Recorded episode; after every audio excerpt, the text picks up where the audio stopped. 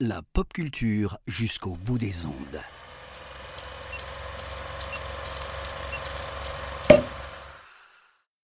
Good evening. I'm Alfred Hitchcock.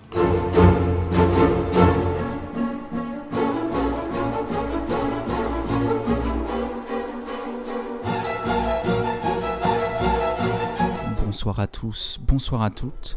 Bienvenue dans ce nouvel apéro ciné, euh, un numéro spécial où je reçois Xavier ce soir. Bonsoir Xavier, comment ça va? Ça va bien Antoine et toi? Ça va, ça va. Euh, Aujourd'hui, euh, on a choisi de, de vous parler d'un réalisateur particulier, d'un des plus grands, si je puis dire. Euh, un réalisateur que tu apprécies beaucoup, Alfred Hitchcock. Oui, j'aime beaucoup Alfred Hitchcock. Et je pense on, on va vous en parler, vous allez voir, on vous a prévu un, un menu pour cet apéro tout, tout spécial. Je te propose, euh, si tu veux bien, sans plus attendre, qu'on passe au questionnaire de Proust, euh, le temps redouté. Euh, oui, oui, vas-y. Et pour cette première question, je voulais savoir, euh, Xavier, quelle est euh, ton entrée en cinéphilie? Alors, qu'est-ce que tu entends par entrer en cinéphilie? Est-ce que c'est le premier film que j'ai vu au cinéma ou est-ce que c'est à partir de, de quel film j'ai commencé à vraiment m'intéresser au cinéma? Eh ben, je serais curieux de savoir les deux. Les deux? Alors, le premier film que j'ai vu, euh, c'est peut-être une ressortie de Pinocchio, mais en tout cas, j'ai le souvenir d'avoir vu, euh, d'avoir vu E.T. au cinéma et d'avoir euh, d'avoir eu peur en voyant E E.T. Et quand tu le revois, euh, t'as toujours autant peur aujourd'hui? Non, ça va maintenant. Et du coup, c'est E.T. qui t'a fait aimer le cinéma ou c'est un autre film? Non, c'est pas E.T. qui m'a fait aimer le, aimer le cinéma. Le film qui m'a fait aimer le cinéma, c'est euh, bah, c'est compliqué parce que euh, j'ai toujours aimé aller, euh, aller au cinéma ou voir des films à la télévision, mais c'est pas, pas pour ça que je m'intéressais beaucoup aux médias. Moi, ce qui m'intéressait, c'était des histoires qu'on me, les histoires qui étaient racontées sur, sur l'écran. Et je sais pas, le film qui m'a fait aimer le cinéma.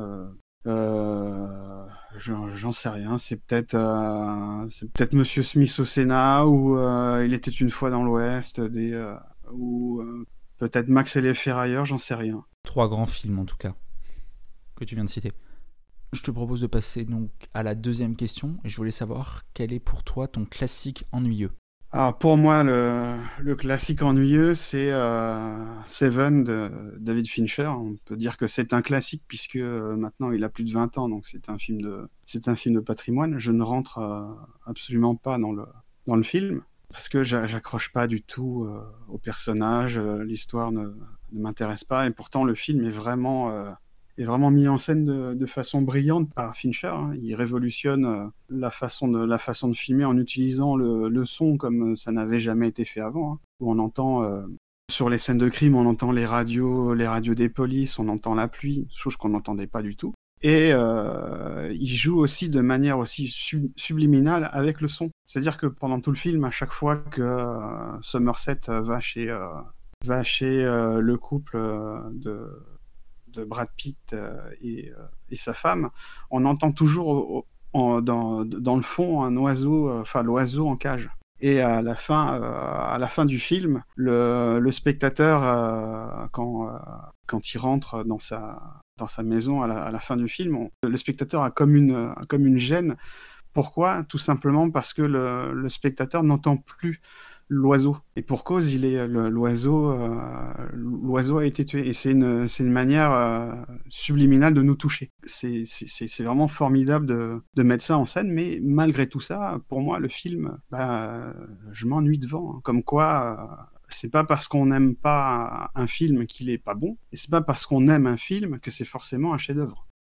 Ça n'a absolument rien à voir. C'est, je, je, je crois que cette séquence-là, euh, je vais la clipper et je vais la balancer sur Twitter à chaque fois que j'entends parler dans ce débat parce que c'est, En général, ah, j'ai adoré, c'est un chef-d'œuvre. Non, c'est ou j'ai pas aimé, c'est la pire merde que j'ai vue. Non, c'est trop facile ça. Je voulais te demander euh, là-dessus, il y a que Seven qui t'ennuie chez Fincher ou c'est tout son cinéma?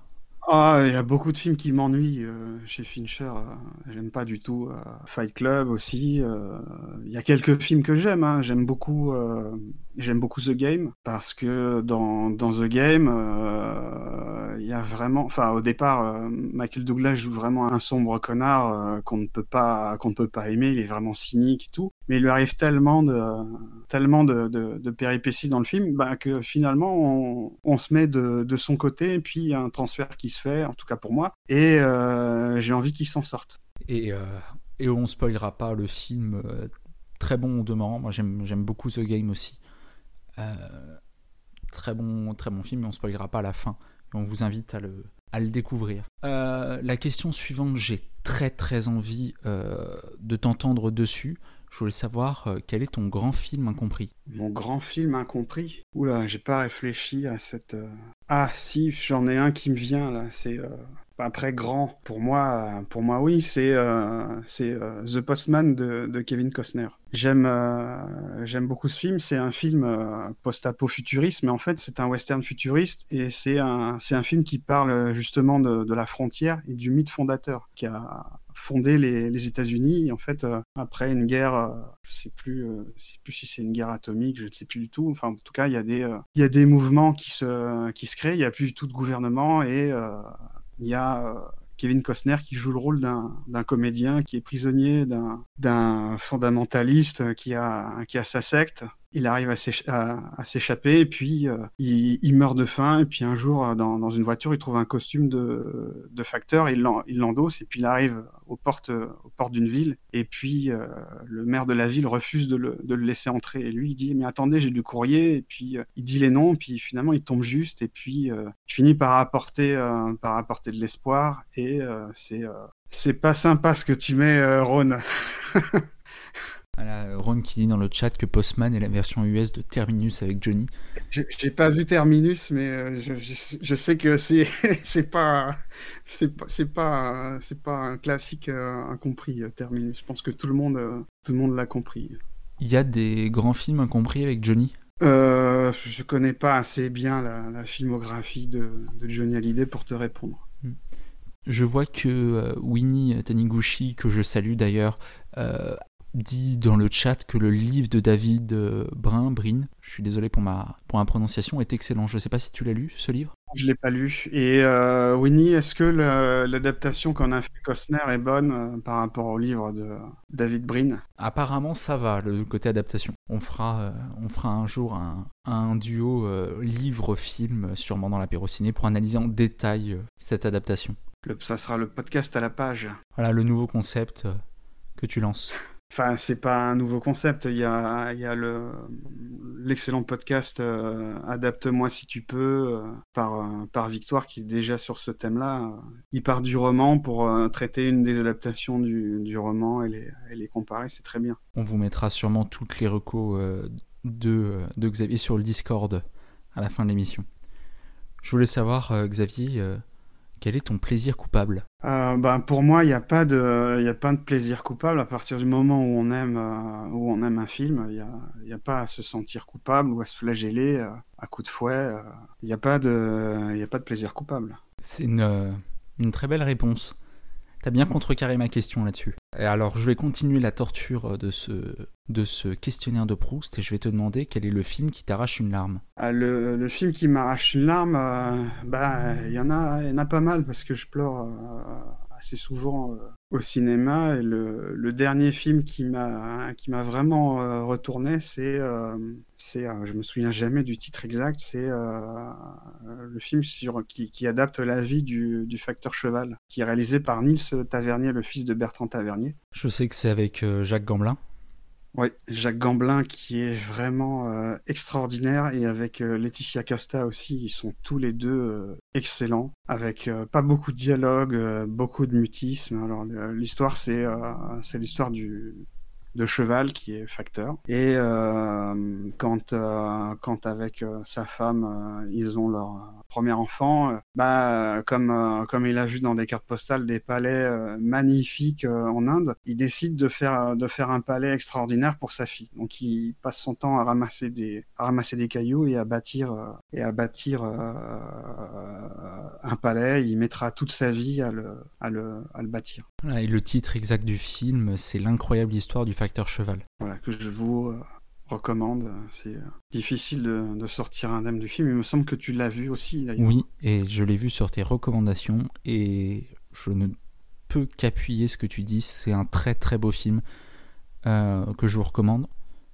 Ça permet de rappeler aussi que le cinéma français fait des très bons films et l'incroyable histoire du facteur cheval en fait euh, clairement euh, partie. Mm. Et on a des, vraiment des acteurs, euh, des acteurs et des actrices en France extraordinaires. Je continue, avant qu'on s'arrache une larme dans ce questionnaire, pour te demander quel est le film pour toi pour une soirée à plusieurs? Le film pour moi pour une, pour une soirée à plusieurs, bah, ça va peut-être te surprendre, mais ça va me la réponse que je, que je vais te faire va, va me rappeler ma, ma jeunesse. Pour moi, je, dirais euh, euh, une journée en enfer, Die 3, que j'ai vu avec, que j'avais vu avec un pote euh, en cassette, en cassette chez lui, parce que moi j'avais pas de, j'avais pas de magnétoscope, et on s'était, on s'était régalé à le voir, à le voir plusieurs fois. Et toujours avec le temps, tu l'aimes toujours autant? Oui, toujours. C'est ton, comment, c'est ton film de John McClane préféré?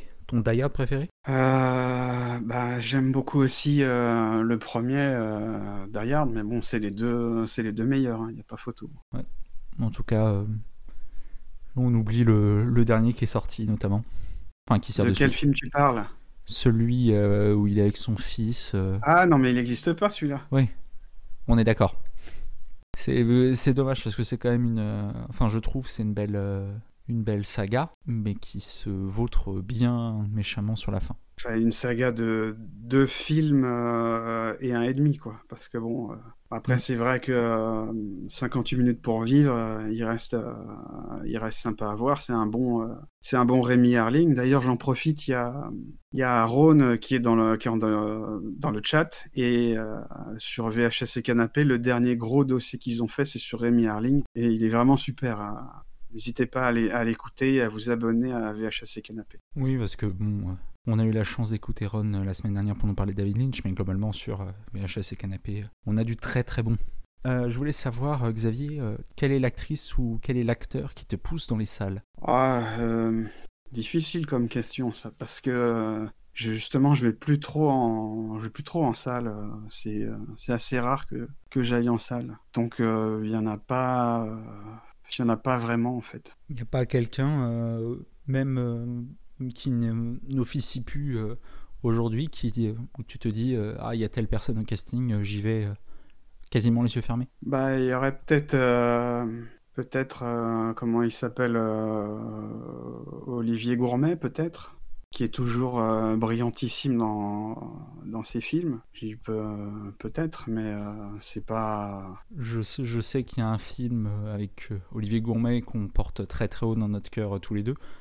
J'en profite hein, parce que quitte à, ce quitte à citer des films, c'est, je pense que tu l'auras compris, c'est Edmond qui est sorti récemment. Oui, tout à fait. Il est éblouissant ce film. Et un jour, peut-être, j'arriverai à comprendre euh, pourquoi il n'a pas eu le César. Il est vraiment éblouissant. La, distribution est fantastique. C'est excellemment bien joué. Et euh, euh, c'est ça, le, le, le, film est tellement bien réalisé que par, le, que par le, truchement de la mise en scène cinématographique, il arrive à te faire comprendre l'essence du théâtre. Et comme ce qu'on disait pour le Facteur Cheval tout à l'heure, le cinéma français fait encore des très bons films et, euh, mm. et voyez, non, vraiment. Et comme et pour en, mettre une dernière, une dernière couche, c'est comme tous les films d'époque euh, c'est un film qui parle aussi de notre époque, puisque euh, le, le, film commence euh, au début du, du 19e siècle avec l'invention l'invention du cinéma, et au début du film, on craint que le cinéma sonne le glas du théâtre. Ça fait, ça fait penser à notre époque, justement. Je pense que je vais t'amener vers la, vers la, la, question que tu vas me poser, parce que là, avec l'arrivée de Netflix, justement. C'est ça. Mais je te coupe juste parce que j'ai vu une très bonne question dans le chat et je voudrais avoir ton avis dessus avant qu'on continue.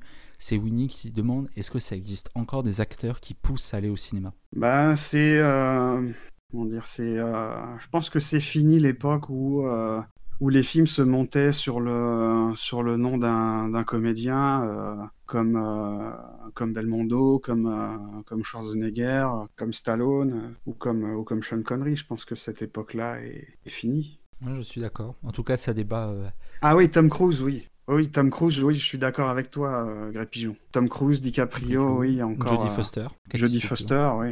Mais en même temps, c'est des gens qui sont là depuis quelques, Ouais, c'est quelques ça. c'est années, pour des, pas dire euh, quelques décennies. C'est euh. pas la nouvelle, euh, c'est pas la nouvelle génération. Pendant que tu répondais, je réfléchissais ça à la nouvelle génération. Je pense qu'il y a Adam Driver peut-être qui arrivera à faire cet effet-là. Ah oui, euh, tout à fait. Adam Driver, dont le, dont le talent a explosé dans la, dans la saga Star Wars. Et, et, euh, moi, je recommande le film de, de Soderbergh, euh, s'appelle euh, Logan Lucky, qui est extraordinaire.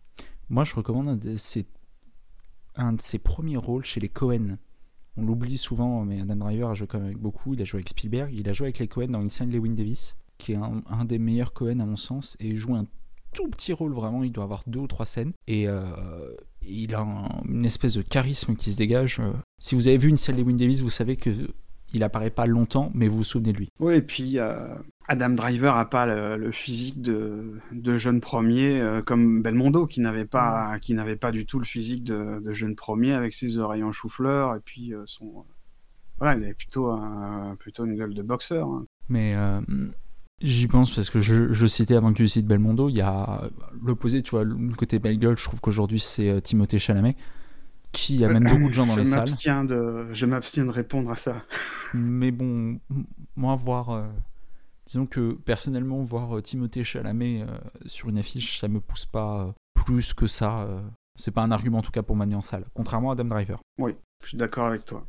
Et du coup, je glisse sur la question à laquelle tu m'avais tendu une belle perche tout à l'heure, pour savoir si pour toi, le streaming, c'est l'avenir du cinéma. Alors, euh, tout dépend de ce que tu entends par cinéma. Si tu entends euh, cinéma par salle, euh, je te dirais non, parce qu'en fait, euh, voilà comment, est projeté le, cinéma actuellement. Il est projeté par des, par DCP. Les DCP, ce sont, euh, en, gros, c'est euh, soit c'est distribué par des disques durs, ou soit c'est téléchargé directement depuis le serveur. Et en fait, sur les DCP, on a des, images. Chaque, chaque photogramme du film, c'est chaque image du film euh, est en qualité, est en qualité HD 4K. Donc il y en a 24, euh, 24 par image, plus le son à côté. Et techniquement, euh, le streaming ne peut pas arriver à, à cette, euh, à cette qualité-là euh, projetée sur un écran gigantesque. Surtout sur les noirs. On le voit, on le voit sur, sur Netflix, sur Amazon Prime. Dès que, dès qu'on a une image un peu, un peu sombre, ça, ça pixelise. Alors sur un écran, c'est même pas la peine d'essayer. Et même d'un point de vue, d'un point de vue écologique, ce serait une, une vraie catastrophe pour la planète parce que le, en fait, le, le streaming, bah, ça demande énormément de, serveurs et de serveurs pour chauffer et l'empreinte, euh, carbone du, du streaming en fait est une catastrophe pour la, pour la planète. Mais malheureusement maintenant c'est difficile de s'en passer. Alors après, euh, si tu si tu penses par euh, mode de diffusion, euh, bah je te dirais que c'est un mode de diffusion comme un autre. hein. C'est c'est déjà le streaming c'est pas c'est pas un support. hein. Il y a il y a eu la, la télévision. La télévision ça n'a pas tué le cinéma. Et euh, je pense pas que le, le streaming ça tuera non plus le cinéma. La, télévision aussi a produit des films, tout comme fait euh, les plateformes de streaming. Après, euh, peut-être le modèle économique du, streaming, je sais pas si à, terme ça, suffira parce que euh, ils ont quand même faut, faut, dire quand même, ils ont quand même réussi leur, pari de nous vendre quelque chose qui était gratuit à la télévision. Et les gens sont contents de payer l'abonnement. Parce qu'ils ont, euh, ils ont le choix, alors qu'à la télévision, c'était euh, totalement gratuit. Après, il y a, le, évidemment le, le service de, de replay de, de Arte qui est gratuit et qui est, qui est très bien aussi. Et puis il y, a des- il y a des bonnes euh, plateformes de streaming. Je, je crois que c'est avec Ron la semaine dernière qu'on parlait. Il y a Shadow, il y a, Ouais, Shadows. il y a OCS qui fait du bon boulot, moi je trouve. Ah, Alors, OCS, c'est pas une plateforme de streaming. OCS, ce sont des, ce sont comme Canal+. Ce sont quatre chaînes de cinéma. Et c'est la, la raison pour laquelle tu as les films neuf mois après leur exploitation en salle. Voilà, bah, si vous avez des questions, faut aller, euh, faut aller voir euh, Xavier parce qu'il y répond et il corrige même mes, euh, mes petites bêtises comme ça. Je profite juste pour saluer le Major Nick qui nous a rejoint. Euh, Salut Nick, qui est, qui est collègue de, de Rhône sur VHS et Canapé. Voilà, on reçoit une, le stade d'une belle rédaction ce soir. Ouais, on a, on a pas mal de bons, de bons podcasteurs. hein. On a Winnick de, du podcast euh, Mana et Plasma et aussi euh, un, des pères, euh, un des pères fondateurs de Galaxy Pop. Il y a euh, Ron, Ron et Nico de et Canapé et aussi Grey Pigeon de, de Comics Fair. Comics et Canapé font partie du label Audioactif. Mhm. Et j'en profite pour rappeler qu'il y a aussi Spike des réfracteurs qui s'est lancé. Oui, tout à fait. Ouais. Qui fait de très bons podcasts et qui écrit aussi de euh, très bons articles sur son blog Les Réfracteurs. Et il y Oh, a. euh, puis euh, il y a Thomas qui vient d'arriver. Thomas, euh, ex-rédacteur en chef de Cinémacro, qui est toujours excellent. je, connais, je connais pas du tout. Ah, tu connais pas? Non, Bah, non. il paraît que c'est un étudiant qui a fondé ça. euh, Mhm. Il paraît que c'est pas mal. Mhm. Ouais. Non, je sais pas comme si j'avais travaillé 5 ans avec lui. Avant-dernière question Bah, du, du questionnaire de Proust, on en a presque terminé. Je voulais savoir euh, pour toi, euh, Xavier, quelle est ta sainte trinité du cinéma? Oula, euh, en citer que trois, c'est compliqué. bah si si je dis Hitchcock, euh, bon ça va paraître un peu un peu facile. Euh, je dirais euh, Hitchcock, Henri Verneuil et puis on va dire Johnito pour pour changer de de, de, de continent quoi. Gray avait parié que tu dirais Capra. Ah mais Capra, j'ai pas vu, euh, j'ai pas vu tout, euh, tous les films de Capra, mais j'adore, euh, j'adore Capra effectivement, j'adore Ford aussi, C'est c'est le sous. Sidney. Lumet aussi. Oui, mais euh, Sidney Lumet, euh, on va pas entrer dans les détails. Peut-être qu'on va en parler bientôt dans l'apéro ciné. Voilà, je lâche ça euh, comme ça. Bah, J'aurais pu dire aussi euh, Sergio Solima pour ses euh, pour ses westerns, et puis Bava et puis et puis Fulci aussi. Ouais. Étonnamment, on n'a pas un Fabien Antoniente ou un Philippe de Chauvron. C'est qui Philippe de Choron? T'as de la chance de pas connaître. Voilà, c'est euh, celui qui a commis euh, Qu'est-ce qu'on a fait au bon Dieu entre autres. Ah Ouais, ah ouais, mes mes collègues adorent le film. Ah, terrible. On va euh, tout de suite se remettre à parler à nouveau cinéma et je vais te demander quel est ton film ultime. Le film ultime, euh, moi je dirais euh, Monsieur Smith au Sénat de Capra. J'avais parié que ça serait celui-là pour le coup, tu vois. J'ai préparé le questionnaire de pro, j'ai dit Xavier il va sortir Monsieur Smith au Sénat. D'ailleurs, j'avais fait un, un émotion et canapé avec Ron euh, sur euh, Monsieur Smith au Sénat où, euh, Merveilleux qu'on je lui avais fait découvrir le, le film. Euh, C'est un film qui ne, qui ne vieillit pas, hélas. Ouais, c'est euh, c'est un film qui, qui m'accompagne depuis que, depuis que je l'ai vu. quoi. C'est euh, c'est c'est t'en parles avec beaucoup d'émotion. ah, il est, il euh, il est insu- insurpassable. C'est C'est presque ton film préféré? Euh, disons qu'il est très bien placé. Hmm. Et, euh, et ça fera plaisir à Graham, mais euh, encore une fois, un questionnaire de Proust où on ne cite pas Stanley Kubrick. Ah, j'aurais pu le, j'aurais pu le citer aussi, mais bon, euh, autant essayer de faire un peu, un peu original et de, Ouais. de citer au moins un réalisateur français et, euh, et hongkongais, quoi, histoire Oui. de, de varier les nationalités. hein, Et puis Johnny tellement de... Johnny oui, Johnny c'est excellent. hein. Bah, moi, j'ai découvert, euh, j'ai découvert Johnny To grâce à, grâce à l'invité du soir, grâce à Xavier. Johnny To, c'est, il, est, il, est, fou. Johnny To, en fait, euh, c'est un peu le, c'est un peu le, producteur comme, euh, comme Claude Berry, si tu veux. euh, il a sa société de production Milky, Way. Il produit des, des grosses, des grosses comédies, genre Qu'est-ce qu'on a fait au bon Dieu, tout ça. Mais c'est tout ça, c'est pour avoir de l'argent pour pouvoir faire des films qui lui tiennent à cœur. C'est-à-dire que euh, Johnny To, c'est un, c'est un metteur en scène qui, euh, qui n'hésite pas à, à, euh, expérimenter euh, dans sa dans sa mise en scène. C'est toujours c'est toujours brillant. Il y a toujours des, euh, enfin toujours, en tout cas souvent des histoires de des histoires d'amitié qui sont qui sont très fortes. Une inventivité, une inventivité dans la mise en scène, une- de de, de l'invention, de, de de comment dire de des, des expérimentations, euh, et même quelquefois, il bien souvent, il filme trois films en même temps, et quelquefois, les tournages peuvent euh, s'étaler sur plusieurs années. Euh, certains films, il a mis trois ans à les, à les tourner en parallèle. Puis il a toujours, euh, il a toujours sa petite, euh, sa petite équipe de comédiens. euh, et vraiment, si vous connaissez pas euh, euh, je vous invite à, à le découvrir. Moi, je l'ai découvert en salle grâce à Exilé, Et c'est avec ce film en salle, je suis vraiment tombé amoureux de, sa, de, son, de son cinéma. Et à ce moment-là, il y avait les Pathé, les éditions Pathé, qui avaient la collection Asian Star qui était dirigée par Jean-Pierre Dionnet. Et Jean-Pierre Dionnet présentait les films, de, les films de, de Johnny To, mais pas que, il présentait les films, d'autres films hongkongais aussi, quoi. C'était une époque un peu, un peu bénie. Hein. C'est quoi Est-ce que tu un Jonito autre euh, à recommander pour, euh, pour entrer dans sa filmographie? Euh, bah, J'aime beaucoup Breaking News, qui est très, très très abordable, qui commence par, par un plan séquence de un plan séquence d'introduction qui est assez qui est assez démentiel ça se passe dans une, euh, dans une rue de Hong Kong et en fait, euh, il faut savoir que les rues de Hong Kong sont assez étroites et euh, c'est fou parce que la, la caméra est sur une est sur une grue. Ça commence dans un appartement, puis ça va ça va dans la rue, ça retourne dans un dans un autre appartement et il y a une une gestion de la, la géographie qui est absolument parfaite on comprend sans, sans absolument aucun dialogue euh, où, euh, où sont les personnages, qui est qui, euh, c'est vraiment très très très bon. Quoi. Je vais dire un truc sur lequel je vais peut-être me faire pourrir, mais Breaking News, c'est le meilleur plan séquence d'ouverture dans un monde où la soif du mal existe. Voilà, c'est tout ce que j'ai à dire. Voyez ce film. je sais pas moi qui vais te, qui vais te contredire. Je sais très bien que tu as tu vas pas me contredire, mais bon, La Soif du Mal étant un, très bon film au demeurant, mais euh, c'est.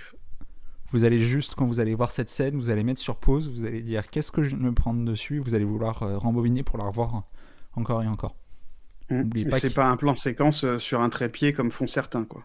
Ah oui, non, là c'est un vrai plan séquence. Je citerai pas de nom. On est là pour célébrer le cinéma, pas pour, pas pour tirer à boulet rouge sur les films. Ah bah, c'est la meilleure transition euh, euh, parce qu'on va parler d'un maître, euh, d'un maître penseur, d'un maître du cinéma, un des plus grands réalisateurs, je pense, mmh. sans conteste possible, d'un certain Alfred Hitchcock.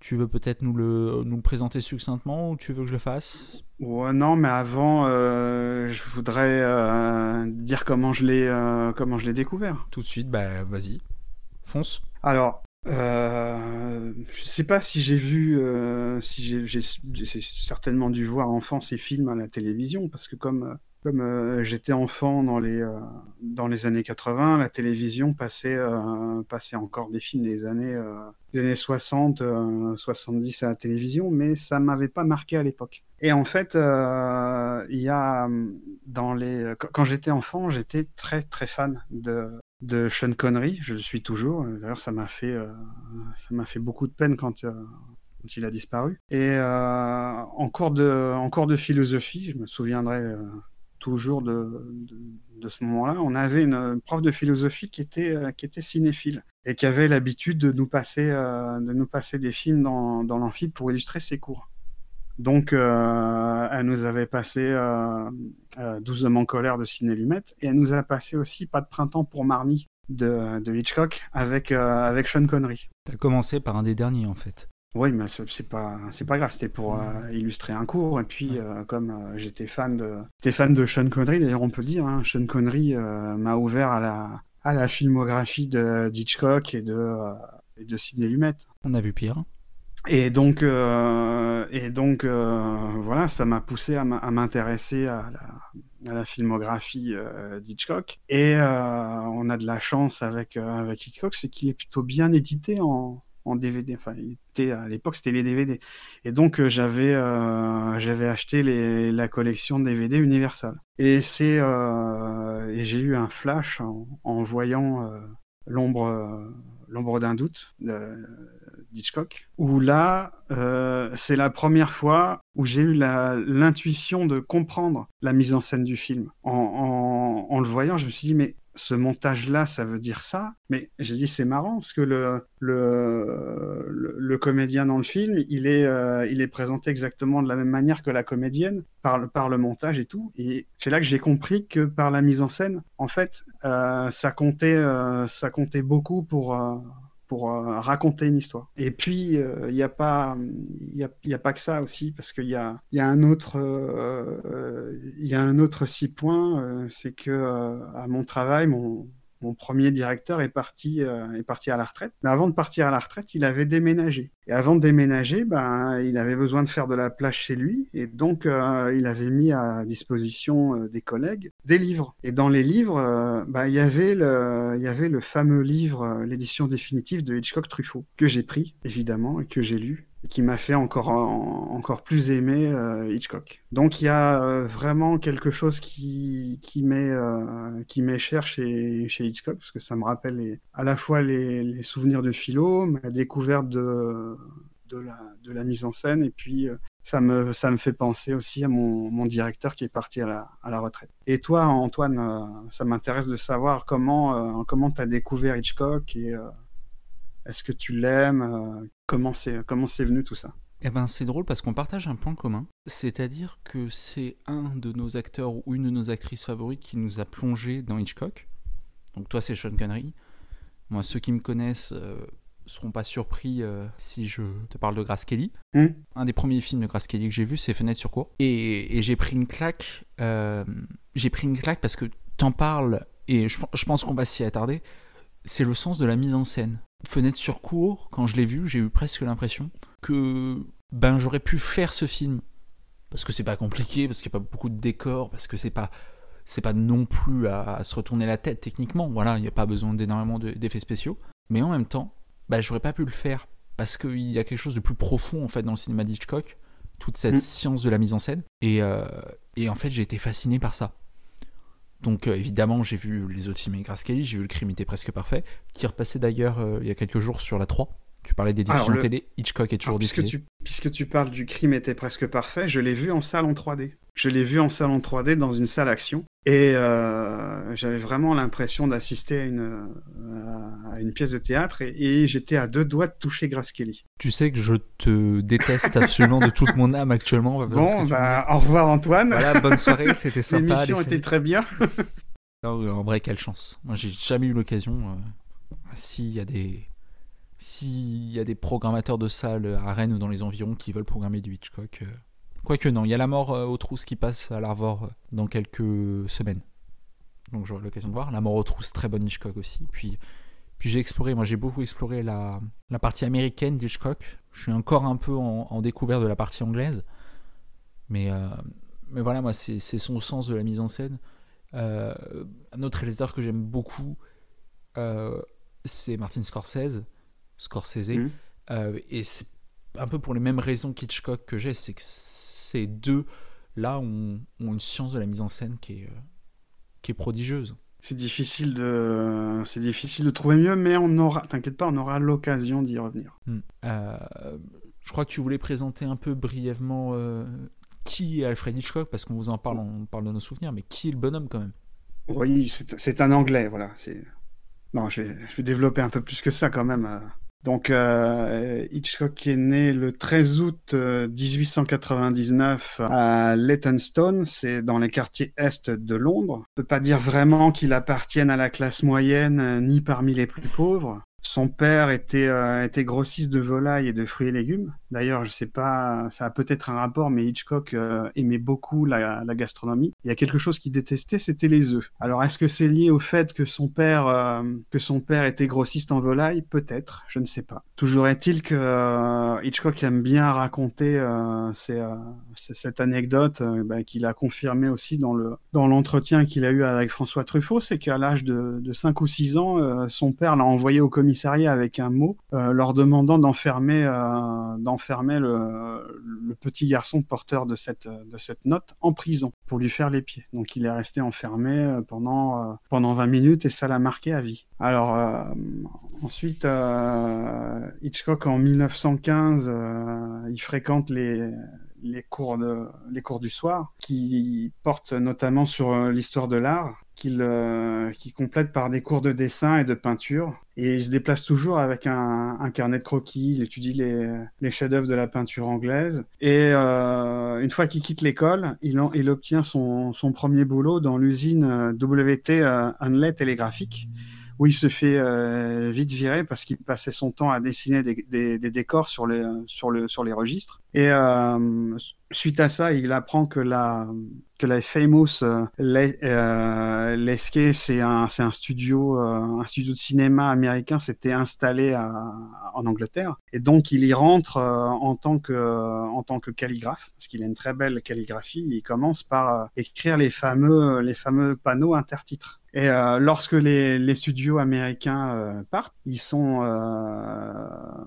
qui quittent euh, qui quittent l'Angleterre. Leurs locaux d'Islington, au nord de Londres, sont occupés par les studios anglais de Gainsborough. Et donc il rentre dans ces studios à Gainsborough et c'est là qu'il apprend tout ce qui concerne le cinéma, tous les aspects pour, pour réaliser un film. Et c'est à, c'est à 27 ans, en 1927, que Hitchcock réalise son premier long métrage qui s'appelle euh, The Pleasure, euh, le Pleasure Garden. Il est, connu pour sa scène, euh, d'ouverture de, voyeurisme où ça commence sur un, cabaret où il y a des, danseuses qui, sont gens nus et qui dansent. On a au premier plan des, des, des notables qui se rincent l'œil. On, en a même un avec, avec des jumelles pour mieux voir les jambes de, de des danseuses. Donc euh, avec ce, premier film, on a déjà, euh, euh, un des thèmes de Hitchcock, c'est le, c'est le voyeurisme euh, qui va développer euh, bien après. Pour son, pour son deuxième film, The Mountain Eagle, toutes les copies ont été perdues. Et euh, en 1927 sort son troisième film, qui considère comme étant son premier vrai, son premier vrai film, c'est The, The, Lodger. Et c'est aussi le premier film où il apparaît, où il apparaît dans son film, où il remplace un, il remplace un figurant. Le film est un, est un succès. Et c'est un film qui, qui déjà euh, définit déjà la, future filmographie d'Hitchcock parce que le, comédien euh, le comédien principal euh, du film en fait c'était c'était une grande vedette une grande vedette anglaise de, théâtre qui était la, la groupie des spectatrices. Donc le producteur lui avait dit c'est pas possible que tu que tu en fasses un tueur. Et, euh, donc on, avec avec ce film-là, on a déjà le, le thème du faux euh, du faux coupable qui doit qui doit prouver son innocence et aussi le le, le, le sexe et le meurtre puisque c'est l'histoire d'un tueur euh, d'un tueur, euh, d'un tueur en série euh, qui, bah, qui tue, euh, qui, tue des femmes quoi. Il y a déjà, il y a déjà tout ça et c'est un, c'est vraiment un succès, un succès commercial pour lui. Et c'est un, c'est un film qui va vraiment bouleverser sa vie puisqu'il va, il se marie, il déménage et après et après ce succès de, de ce film, il quitte les studios Gainsborough pour la British International Pictures. Et après, on passe en 1929 où il réalise euh, Blackmail, chantage en anglais, pour, lequel il va euh, retourner des scènes pour les post-synchroniser. Parce qu'en 1929, euh, il y a le, le, chanteur de jazz qui est sorti, c'est euh, un des premiers. Je sais que c'est pas le premier film, mais c'est un des premiers films sonorisés avec une euh, avec une euh, une scène une scène sonore et il sera beau, il sera beaucoup critiqué, mais n'empêche que Hitchcock avec The Blackmail, il réalise le premier film anglais, en tout cas britannique, euh, parlant. Et c'est aussi un succès. Alors, euh, mais euh, suite à suite à, à, ce succès, il est pas Hitchcock n'est pas satisfait de ce que lui propose la British International Picture. Il pense même à, à arrêter la réalisation pour euh, pour se consacrer à la uniquement à la production. Mais il revient euh, au sein des studios Gainsborough où il réalise un nouveau succès avec L'homme qui en savait trop et qui change tout en 1934. C'est vraiment un, succès et c'est un film aussi euh, ainsi prophétique, hein, parce que c'est un, un an après que Hitler euh, accède au, au poste de, de chancelier de chancelier d'Allemagne et euh, dans le dans, dans, dans l'histoire de ce film en fait c'est euh, c'est une histoire d'espionnage avec des, des espions euh, des, des espions allemands très prophétiques. Et pour le rôle de l'espion allemand Hitchcock engage Peter Lorre qui qui l'adore euh, parce qu'il adore aussi il adore aussi M. Ouais M. Le pour pour M. Le maudit ouais Ouais, et, à partir de, de ce film-là, en fait, euh, bah, vu que c'est un succès, Hitchcock est, euh, eh ben, il a, euh, il a le final cut, il fait exactement, euh, il fait exactement ce qu'il veut. Et en, ensuite, euh, ben, il enchaîne les, il enchaîne les succès euh, jusqu'à ce que, euh, en 1938, il réalise Lady, Lady Vanishes, une femme, une femme disparaît, où Selznick, le producteur Selznick, le, le contacte pour qu'il vienne travailler aux États-Unis pour réaliser, pour réaliser quatre films. Mais Hitchcock ne peut pas, peut pas encore quitter l'Angleterre parce que il a encore son contrat avec Gainsborough à finir. Il va, son dernier film anglais, ce sera euh, en 1939, ça sera La Taverne de la Jamaïque. C'est une adaptation de d'un roman de Daphné du Maurier. Et euh, le, tournage de ce film-là ne s'est pas très bien passé. Il s'est pas très bien entendu avec Charles Lawton parce qu'il avait, euh,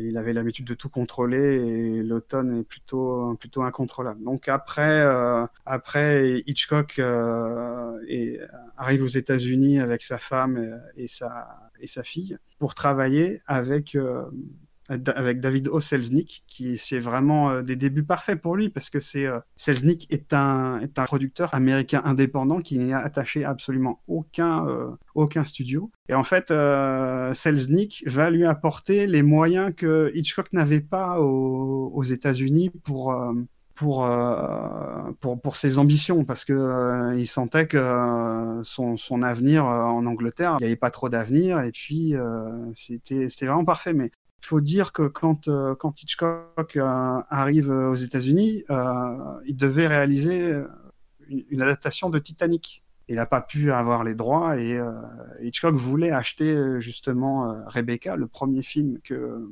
Selznick va, va produire, mais il n'avait pas, suffisamment d'argent et Selznick lui offre sur un, plateau d'argent et Selznick va, je dis, il apporte les fonds et il va aussi il va aussi apporter quelque chose d'important euh, pour le, pour le futur d'Hitchcock, c'est qu'il euh, lui apporte euh, aussi une, une rigueur dans, dans l'écriture des, des, personnages qui n'avait pas forcément, qui avait pas forcément dans, dans, dans, ses films anglais. Et le, le, contrat est plutôt intéressant pour lui parce que c'est pas un contrat exclusif. Il doit quatre films à, à Selznick, mais en même temps, il peut, il peut aller réaliser pour d'autres studios, ce qu'il fera d'ailleurs. Il va réaliser pour la, pour la RKO, pour pour la Warner et euh, pour, euh, pour la Fox, où euh, il sera réalisateur et producteur pour, son, pour la première fois pour Lifeboat, qui sort en 1944. Et après, bon, la suite, vous la connaissez tous.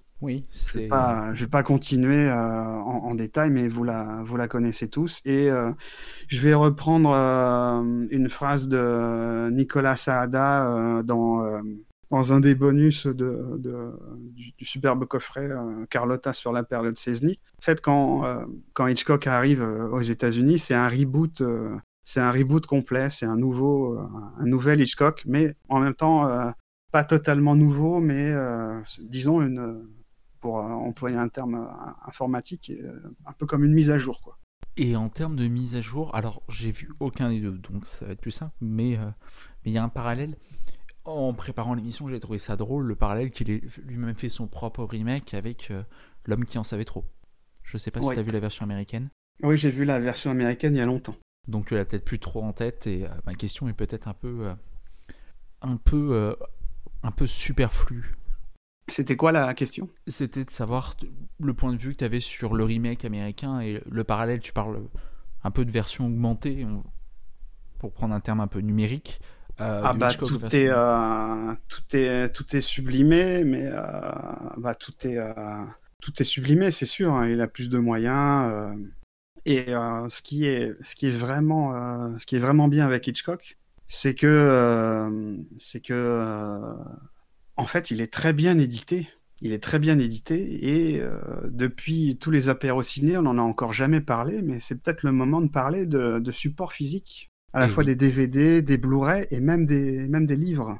Parce que euh, ce, qui est, ce qui est très bien, c'est que euh, l'œuvre d'Hitchcock est très accessible. Hein, euh, enfin, par exemple, tous, tous les films qu'il a réalisés pour la Universal sont édités en Blu-ray avec des, avec des bonus extraordinaires. Il y a, il y a comment dire, il y a Carlotta qui a édité un superbe coffret sur les années Selznick avec ses quatre films. quelques années auparavant, il y avait euh, TF1 Vidéo qui avait euh, édité un coffret intitulé euh, Hitchcock, le maître du suspense, avec The Early Years, où il y avait en tout cinq, cinq, de ces films, cinq de films anglais. Alors quand j'ai acheté le coffret, j'en ai profité pour les découvrir parce qu'ils étaient, ils étaient assez, assez rares. Hein. Dans le coffret, il y a les 39 marches, 4, 4 de l'espionnage, agent secret, jeune et innocent, une femme disparaît. Hein. Que des, euh, que des très très très bons films. Une femme disparaît qui a eu une très bonne édition euh, vidéo. Je cherche euh, qui l'a fait. Chez ESC. Voilà, merci. ESC, en fait, ESC e a, a, réédité, trois de ces films anglais. Ils ont, ils ont édité Une femme, une femme disparaît, Jeune et innocent et Agent secret. Et euh, euh, Elephant Film a, édité euh, les, euh, les 39 marches. Il y, y, a beaucoup de belles éditions de sa partie anglaise finalement. Ouais. Parce que je, enfin, je... suis pas très fan des éditions ESC, euh, e je suis pas très fan non plus de, de l'éditeur, mais oui, dans, dans l'ensemble, c'est plutôt bien parce qu'il y a, y a, un historien du cinéma qui présente les films. Chez Elephant Film, c'est euh, Dionnet qui présente, euh, qui présente les films. Hein. D'ailleurs, il y a une très belle collection de, de, de, cinéma classique de tout genre euh, chez Elephant Film, qui sont tous présentés par, euh, par, par Dionnet, et surtout, surtout ce qui est important, c'est que dans, bah, la plupart des, bonus de ces films, euh, bah, tu as des, euh, grands noms euh, du cinéma et de la critique comme Bogdanovich qui parle, de ces films. Dans les, éditions françaises, tu as Claude Chabrol qui, en parle. Tu as des, extraits de, l'entretien Truffaut, Truffaut Hitchcock.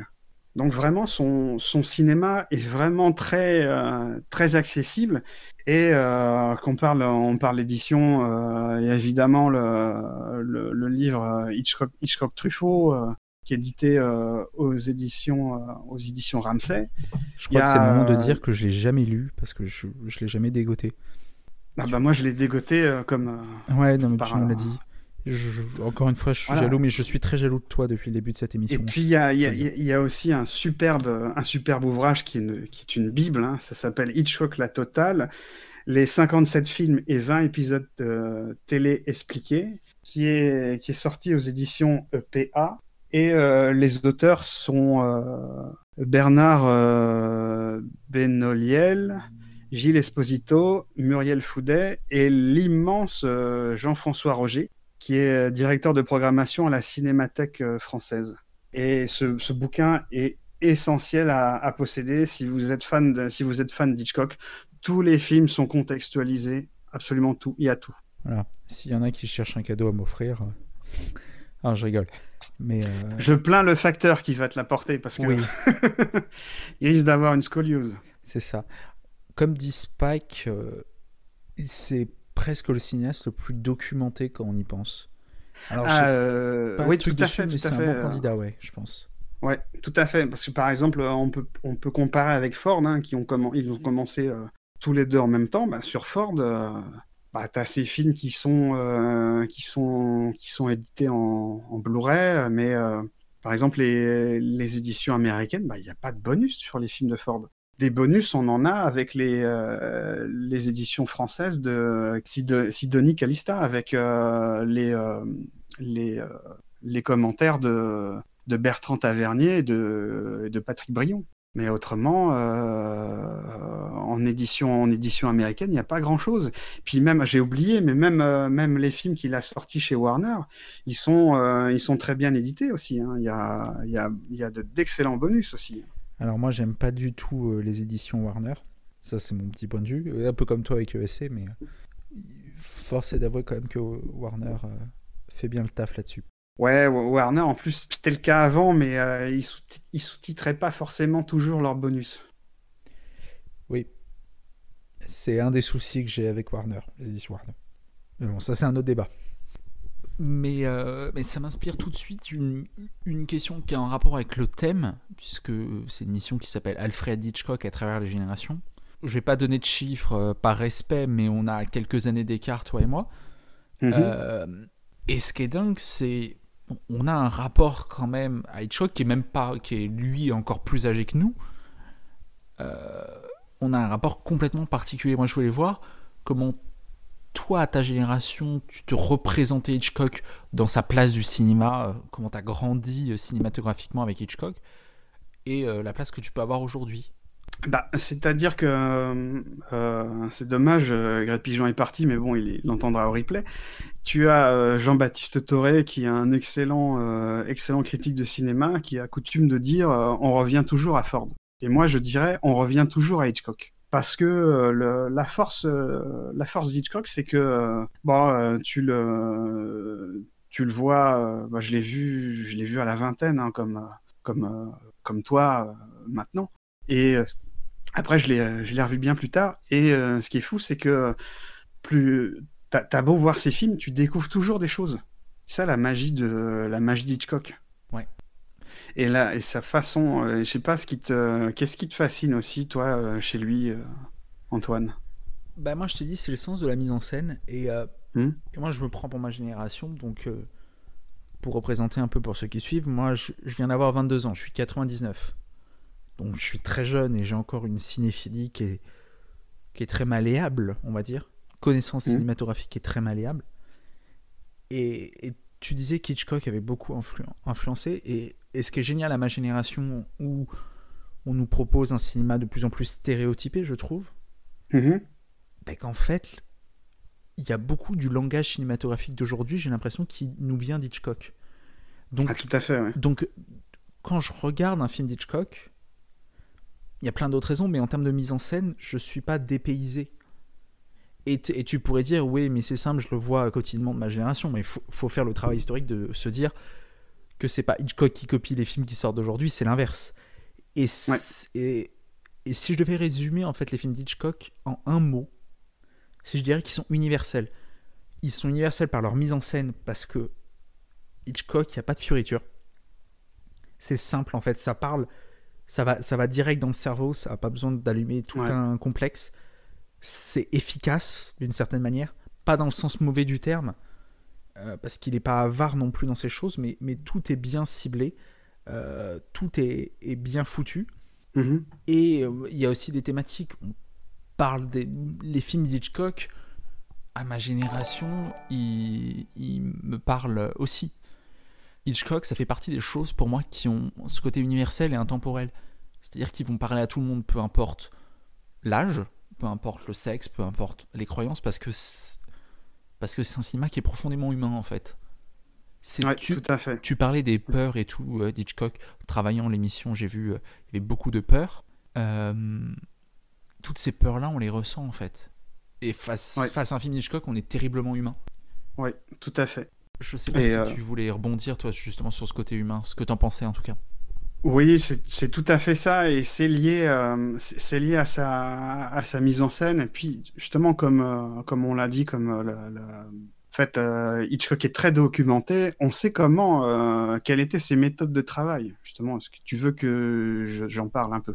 Ah bah, Vas-y, vas-y, avec grand plaisir. Alors voilà, donc en, fait, en fait, Hitchcock il préparait énormément les films avant de, avant de les tourner je l'ai dit, hein, euh, il était euh, très bon dessinateur, donc il storyboardait tout. Il connaissait le, scénario par cœur, et au premier jour de tournage, il prenait le, script, il, il le posait, voilà, encore un fait.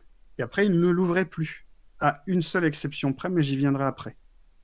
Et Hitchcock avait des, euh, avait des rituels lors, de, lors du, de, de, ses tournages. Il prenait toujours une tasse de thé. Et sais-tu ce qu'il faisait quand il avait fini de boire sa tasse de thé, Antoine? Non. Il la jetait par-dessus son épaule jusqu'à ce qu'elle se brise au sol. Et il avait un autre, un autre rituel, c'est que tous les jours à 10h du matin, il y a le barbier qui venait, euh, pendant qu'Hitchcock était en train, de, en train de diriger, qui venait, qui lui faisait, qui lui faisait la barbe. Oui, mais il y, a des, y a des photos euh, très sympas de ça. Ouais, tout à fait. Et euh, aussi, euh, Hitchcock était, était très, très, joueur aussi. Enfin, bon, après, on apprécie ou non, on apprécie ou non les blagues. Et Hitchcock était, était féru d'humour noir et d'humour, d'humour macabre. Il aimait bien faire, faire des blagues à ses techniciens et à ses, et à ses comédiens. Et justement, dans le, dans le documentaire The Early Years qu'il y a dans le coffret, qui a été édité par, par TF1 Vidéo là, sur, ses, sur, ses, sur sa période anglaise, il y avait, il y avait un jeune assistant qui avait, qui avait 16 ans et demi euh, lors du tournage de, du film euh, Sabotage. Sabotage, c'est le nom, euh, c'est le nom anglais. Le titre, le titre anglais, c'est Agent secret. Enfin, faut dire les traductions de, de titres d'Hitchcock, c'est il y a de quoi se tromper. Hein. Et donc dans dans, dans, dans, Sabotage, je préfère utiliser le, le, nom, le nom anglais, c'est le film le plus noir, le plus noir d'Hitchcock. et donc lors du tournage, il y a euh, cet assistant qui a, qui a 16 ans et demi, qui s'appelle Teddy, euh, Teddy Joseph, hein, qui, agent secret qui est, qui est sorti en 1936.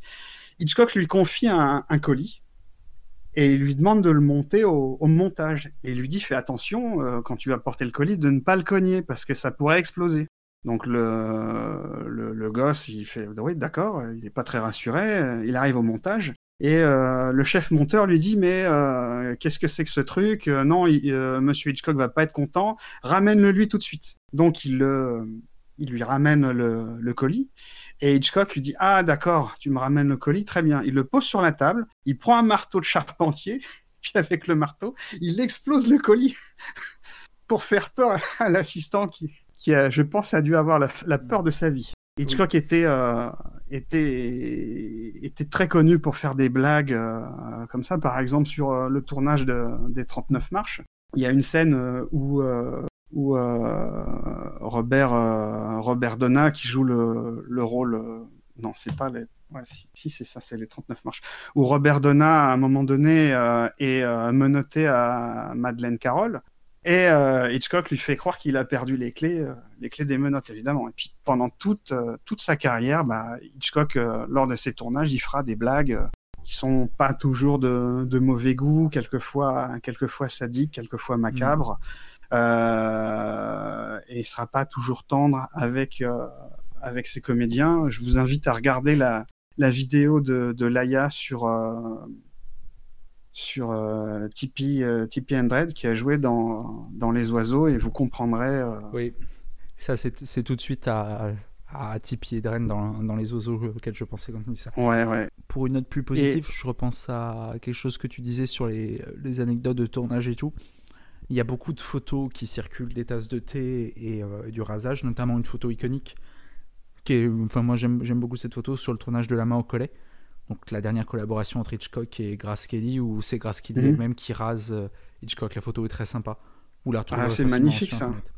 Aussi, d'un point de vue euh, d'un point de vue technique, euh, il faut, je vais plutôt me concentrer sur la période anglaise pour expliquer un peu la, la façon qu'a de, de, réaliser Hitchcock. C'est-à-dire que je vous ai dit que en 1900, 1929, Hitchcock euh, a réalisé le tout premier film euh, sonorisé ou, parlant euh, du, cinéma anglais qui s'appelle Chantage. Eh bien, le, film que moi que j'ai vu, le premier film parlant que j'ai vu, c'est son troisième. Ça s'appelle Murder, meurtre en français. Et c'est un film qui me fait pas mal penser au Dracula de, Todd Browning. Pourquoi il me fait penser au Dracula de Todd Browning? Parce que ce sont ce sont deux films qui sont adaptés de pièces de théâtre à succès. Ils sont sortis tous les deux en 1931, à une époque où le, parlant est encore, euh, est encore balbutiant. Et ce sont deux films qui vont avoir deux versions différentes. Euh, le Dracula de Todd Browning aura une version espagnole tournée par un autre réalisateur. Et euh, Hitchcock va tourner une version en allemand avec des acteurs germanophobes destinée au marché, au marché allemand qui va s'appeler Mary, qui change de titre, qui va s'appeler Mary. Et euh, bah oui, ça pose euh, l'arrivée du parlant, bah, ça enlève euh, l'universalité des films. Parce que les, films muets, euh, bah, il suffisait de changer les cartons pour que, ou même des fois ne même pas mettre de carton, et on pouvait comprendre. Mais le, génie des films d'Hitchcock, c'est que même sans le son, on comprend quand même. Mais pourquoi, pourquoi tu, me dis, mais pourquoi je te parle de ce film de, de 1931, euh, Murder, parce que c'est pas c'est pas le, le, plus grand film de c'est pas le plus grand film d'Hitchcock. Hein. Niveau mise en scène, c'est assez, c'est assez plan-plan, c'est assez, c'est assez théâtral, sauf, sauf la fin qui est vraiment un climax.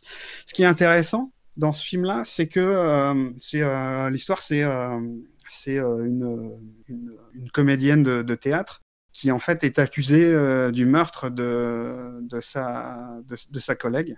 Et c'est euh, un metteur en scène de, de théâtre qui va, euh, qui va mener l'enquête pour essayer de la sortir du, euh, de l'échafaud, pour prouver son innocence.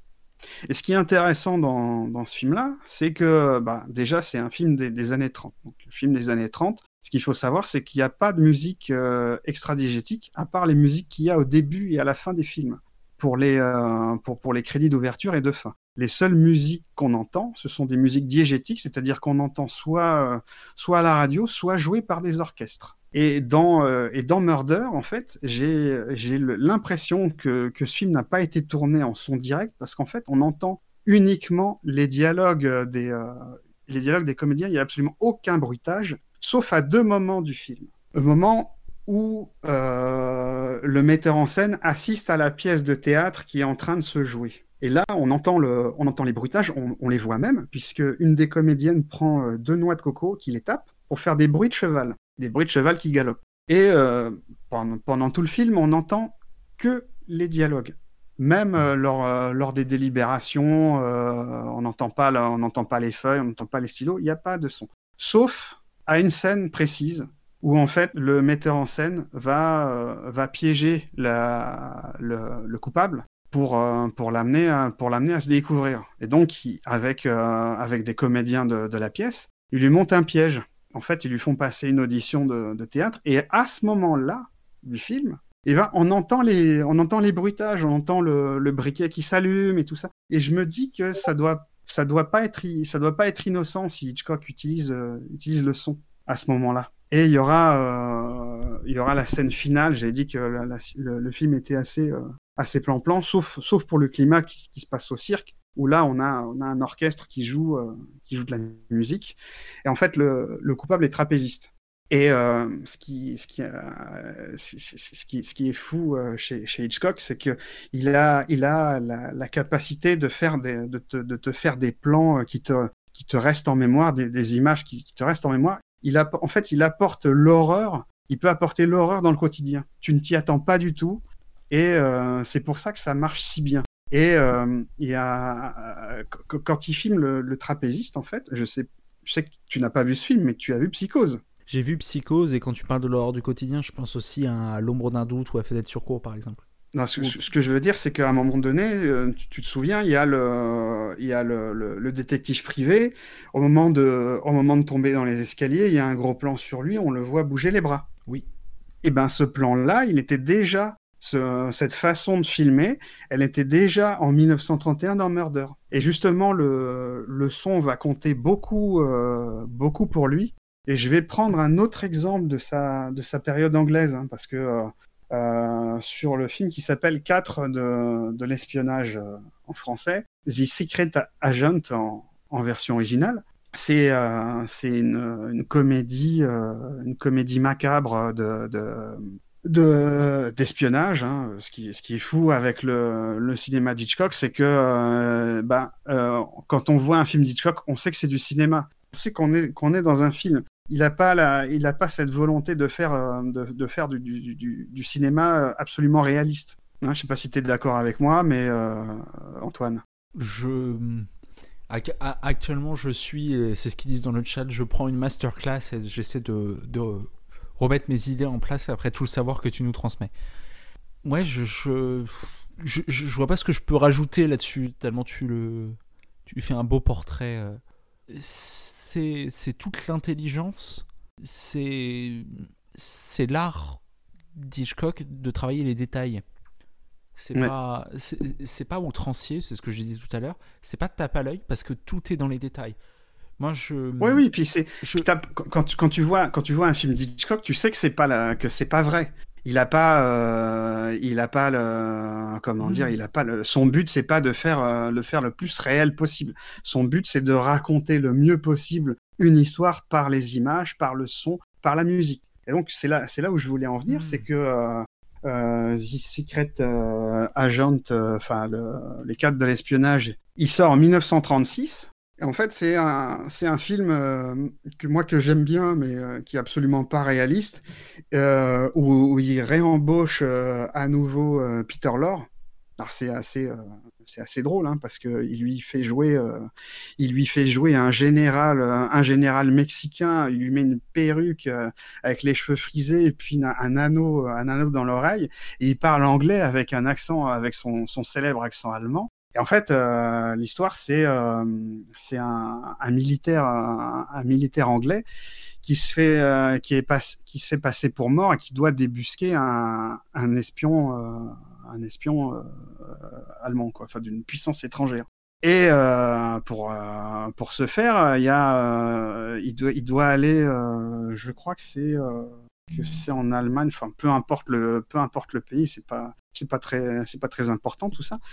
C'est, il rencontre une, une agent, déjà une femme, une femme blonde qui est interprétée par Madeleine Carroll, où il doit, où il doit jouer, il doit jouer sa femme.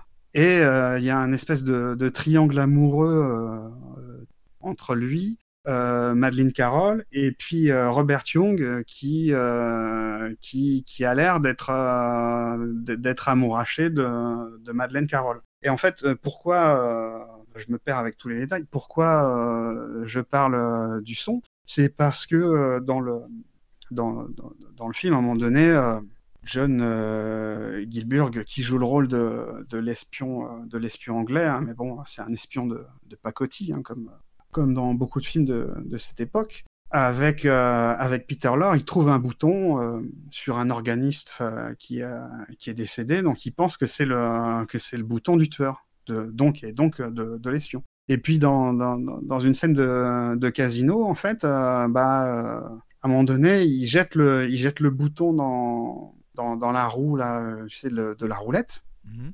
Hein, et euh, ils disent à qui, à qui est ce bouton Et il y, a, y a un vieux monsieur qui dit c'est mon bouton. À qui est ce bouton? Oh, It's one of yours, isn't it? What I suppose it must be. Et à ce moment-là, bah, tout, le monde, euh, tout le monde le regarde et il y a, y a le teckel du monsieur qui arrive et qui court. Et euh, après, ils discutent, ils discutent tous ensemble. Et puis, euh, la mission, la mission du type, c'est de, c'est de liquider, euh, enfin, c'est de, c'est de liquider ce vieux monsieur. Donc pour ça, en fait, ils vont, ils vont à la montagne et pour occuper, pour occuper sa femme, ils demandent à, Madeleine Carole d'aller, d'aller chez elle parce qu'elle, elle est germanophone pour prendre, pour parler allemand avec, avec cette femme-là. Et en fait, ils sont ils sont à la donc à la montagne et après on a un montage alterné où on a le le tekel.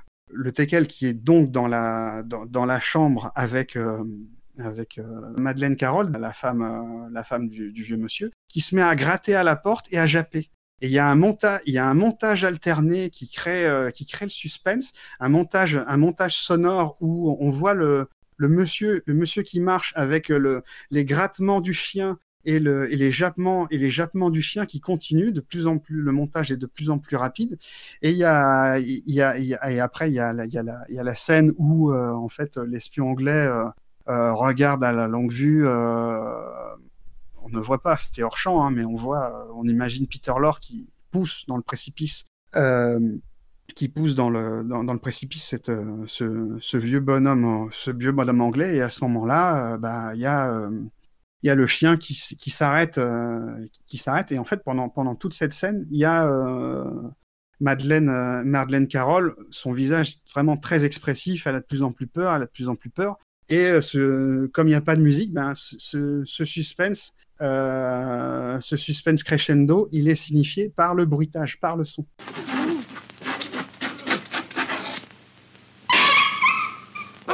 for God's sake!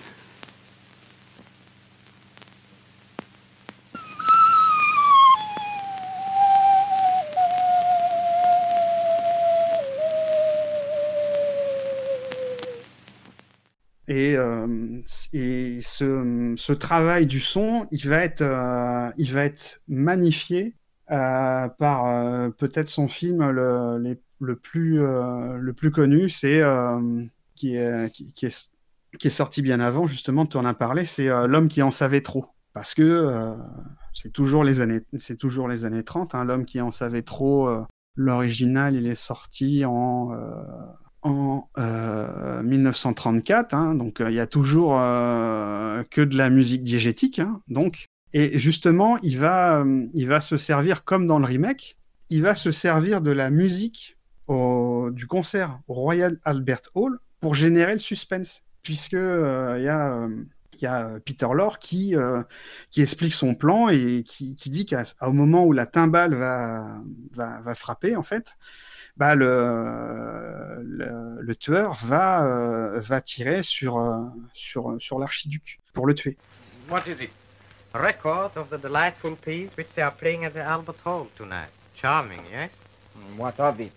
Oh, yes, I forgot. Music is less in your line than marksmanship. If you listen, my dear Raymond, I'll show you the exact moment at which you can shoot. Now listen carefully.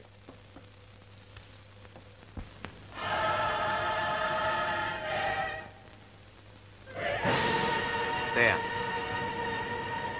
You see, at such a moment, your shot will not be heard. I think the composer would have appreciated that. No one will know. Tu Donc même, Non, vas-y, je, vas-y, je parle de, de, de, de- de l'original, il y a exactement la même scène dans le, dans le, dans le remake. Mm. C'est en gros la même histoire. hein. C'est un couple, un couple d'Anglais qui partent en vacances en Suisse et leur fille, euh, leur fille est enlevée par des espions et si jamais ils parlent, euh, leur fille, euh, leur fille sera tuée et donc c'est pas, c'est exactement comme dans, comme dans le remake où il doit y avoir un meurtre, euh, un meurtre à l'opéra et en fait Hitchcock se sert de la musique comme, euh, comme élément pour créer le, le suspense. C'est-à-dire que le, que le son que, le, que ce soit le son ou la musique, et le, le son, on le retrouve aussi dans le. Faire un bond en avant, hein, mais euh, dans, le, dans les oiseaux. Dans les oiseaux, il y, a beaucoup de, il y a beaucoup de scènes qui font peur, rien qu'avec le son, le bruitage des oiseaux hors champ. Et d'ailleurs, le- j'ai parlé tout à l'heure de la, de la technique d'Hitchcock où il disait qu'il fermait le, qu'il fermait le script, enfin, qu'il connaissait par cœur. Et en fait, sur le tournage des, des oiseaux, il était stressé. Donc, euh, il, a, il a, pour la première fois, il a rouvert le, le- scénario. Il a vu des choses qui n'allaient pas dans le, dans le scénario et ça l'a, ça l'a stressé et ça, ça a eu, euh, ça a eu un effet sur son cerveau, c'est qu'il s'est mis, il s'est mis à réfléchir et à improviser pour la première fois de sa vie. Il a demandé aux, aux comédiens euh, d'improviser euh, et il a changé, il a changé plusieurs scènes comme ça. Oui, c'est. Il y a le, Vas-y, finis, pardon. il y a- oui. Donc Non, il y a vraiment le, le, le- le son, le son est essentiel. Et après, évidemment, on pense à, à sa, co- sa collaboration avec, avec Bernard Herrmann, euh, qui est fabuleuse. Hein, euh, c'est, euh, peut pas imaginer Hitchcock sans Bernard Herrmann. hein. C'est le couple parfait. lui, lui aux images et Bernard Herrmann au son. hein. c'est absolument parfait.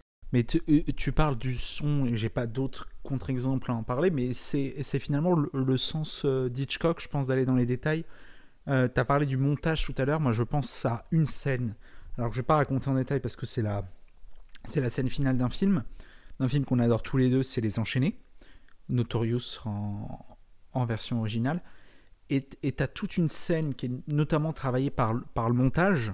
Je pense que tu vois, tu vois de quoi je parle. Excuse-moi, de, de- de quel film tu parles? Euh, les enchaînés. Oui. Notorious en version originale, euh, avec tout un travail sur le montage, notamment dans la scène finale, qui, qui pousse en fait. C'est par ce sens de, de détail que, euh, que Hitchcock en fait arrive à.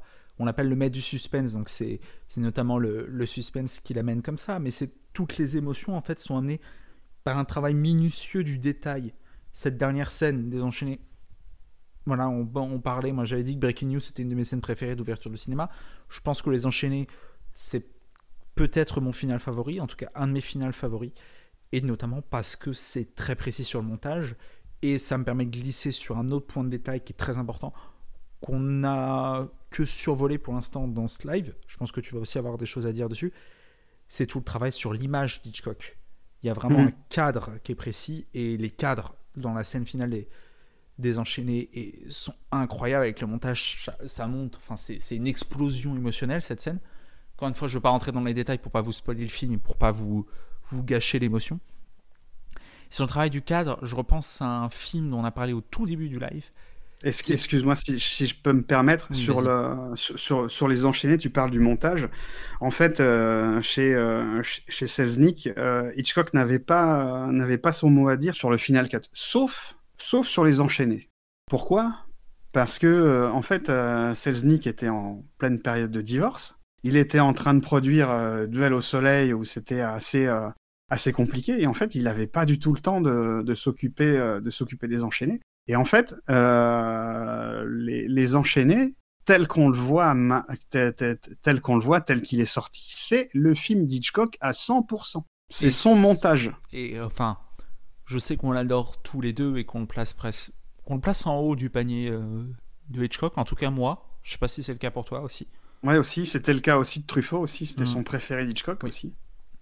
Et, euh, et, et c'est notamment parce qu'on sent Hitchcock complètement libre. En fait, je pense que la collaboration avec Selznick, c'est un des meilleurs passages de la carrière d'Hitchcock, Mm. du peu que j'en ai vu pour l'instant. Et, euh, et c'est l'apothéose justement parce que Hitchcock, euh, les enchaînés, si je dis pas de bêtises, c'est leur dernière collaboration avec Selznick? Non, c'est pas leur dernière c'est collab. l'avant-dernière. La- le- C'est l'avant-dernière. La dernière, c'est le procès Paradine. Ah, tu vois, dans ma tête, les enchaînés étaient devenus le, le dernier, mais euh, il y a comme une apothéose, une, une digestion, pas dans le sens euh, barbare du terme, vraiment, il a pris tout ce que Selznick a pu lui apporter pour en faire un film qui est absolument merveilleux. Mm. Et je recoupe ce qu'on disait des cadres. Il y a un film qui n'est pas forcément mon Hitchcock favori, mais qui est, je trouve, très intéressant à analyser. C'est l'ombre, l'ombre d'un doute. J'ai plus le The Shadow of the. Shadow, euh, Ouais, c'est littéral. Shadow of the Duped. Et, euh, et je repense au- à un plan. Je, je crois que c'est toi qui en avais parlé sur Twitter il y a quelques jours.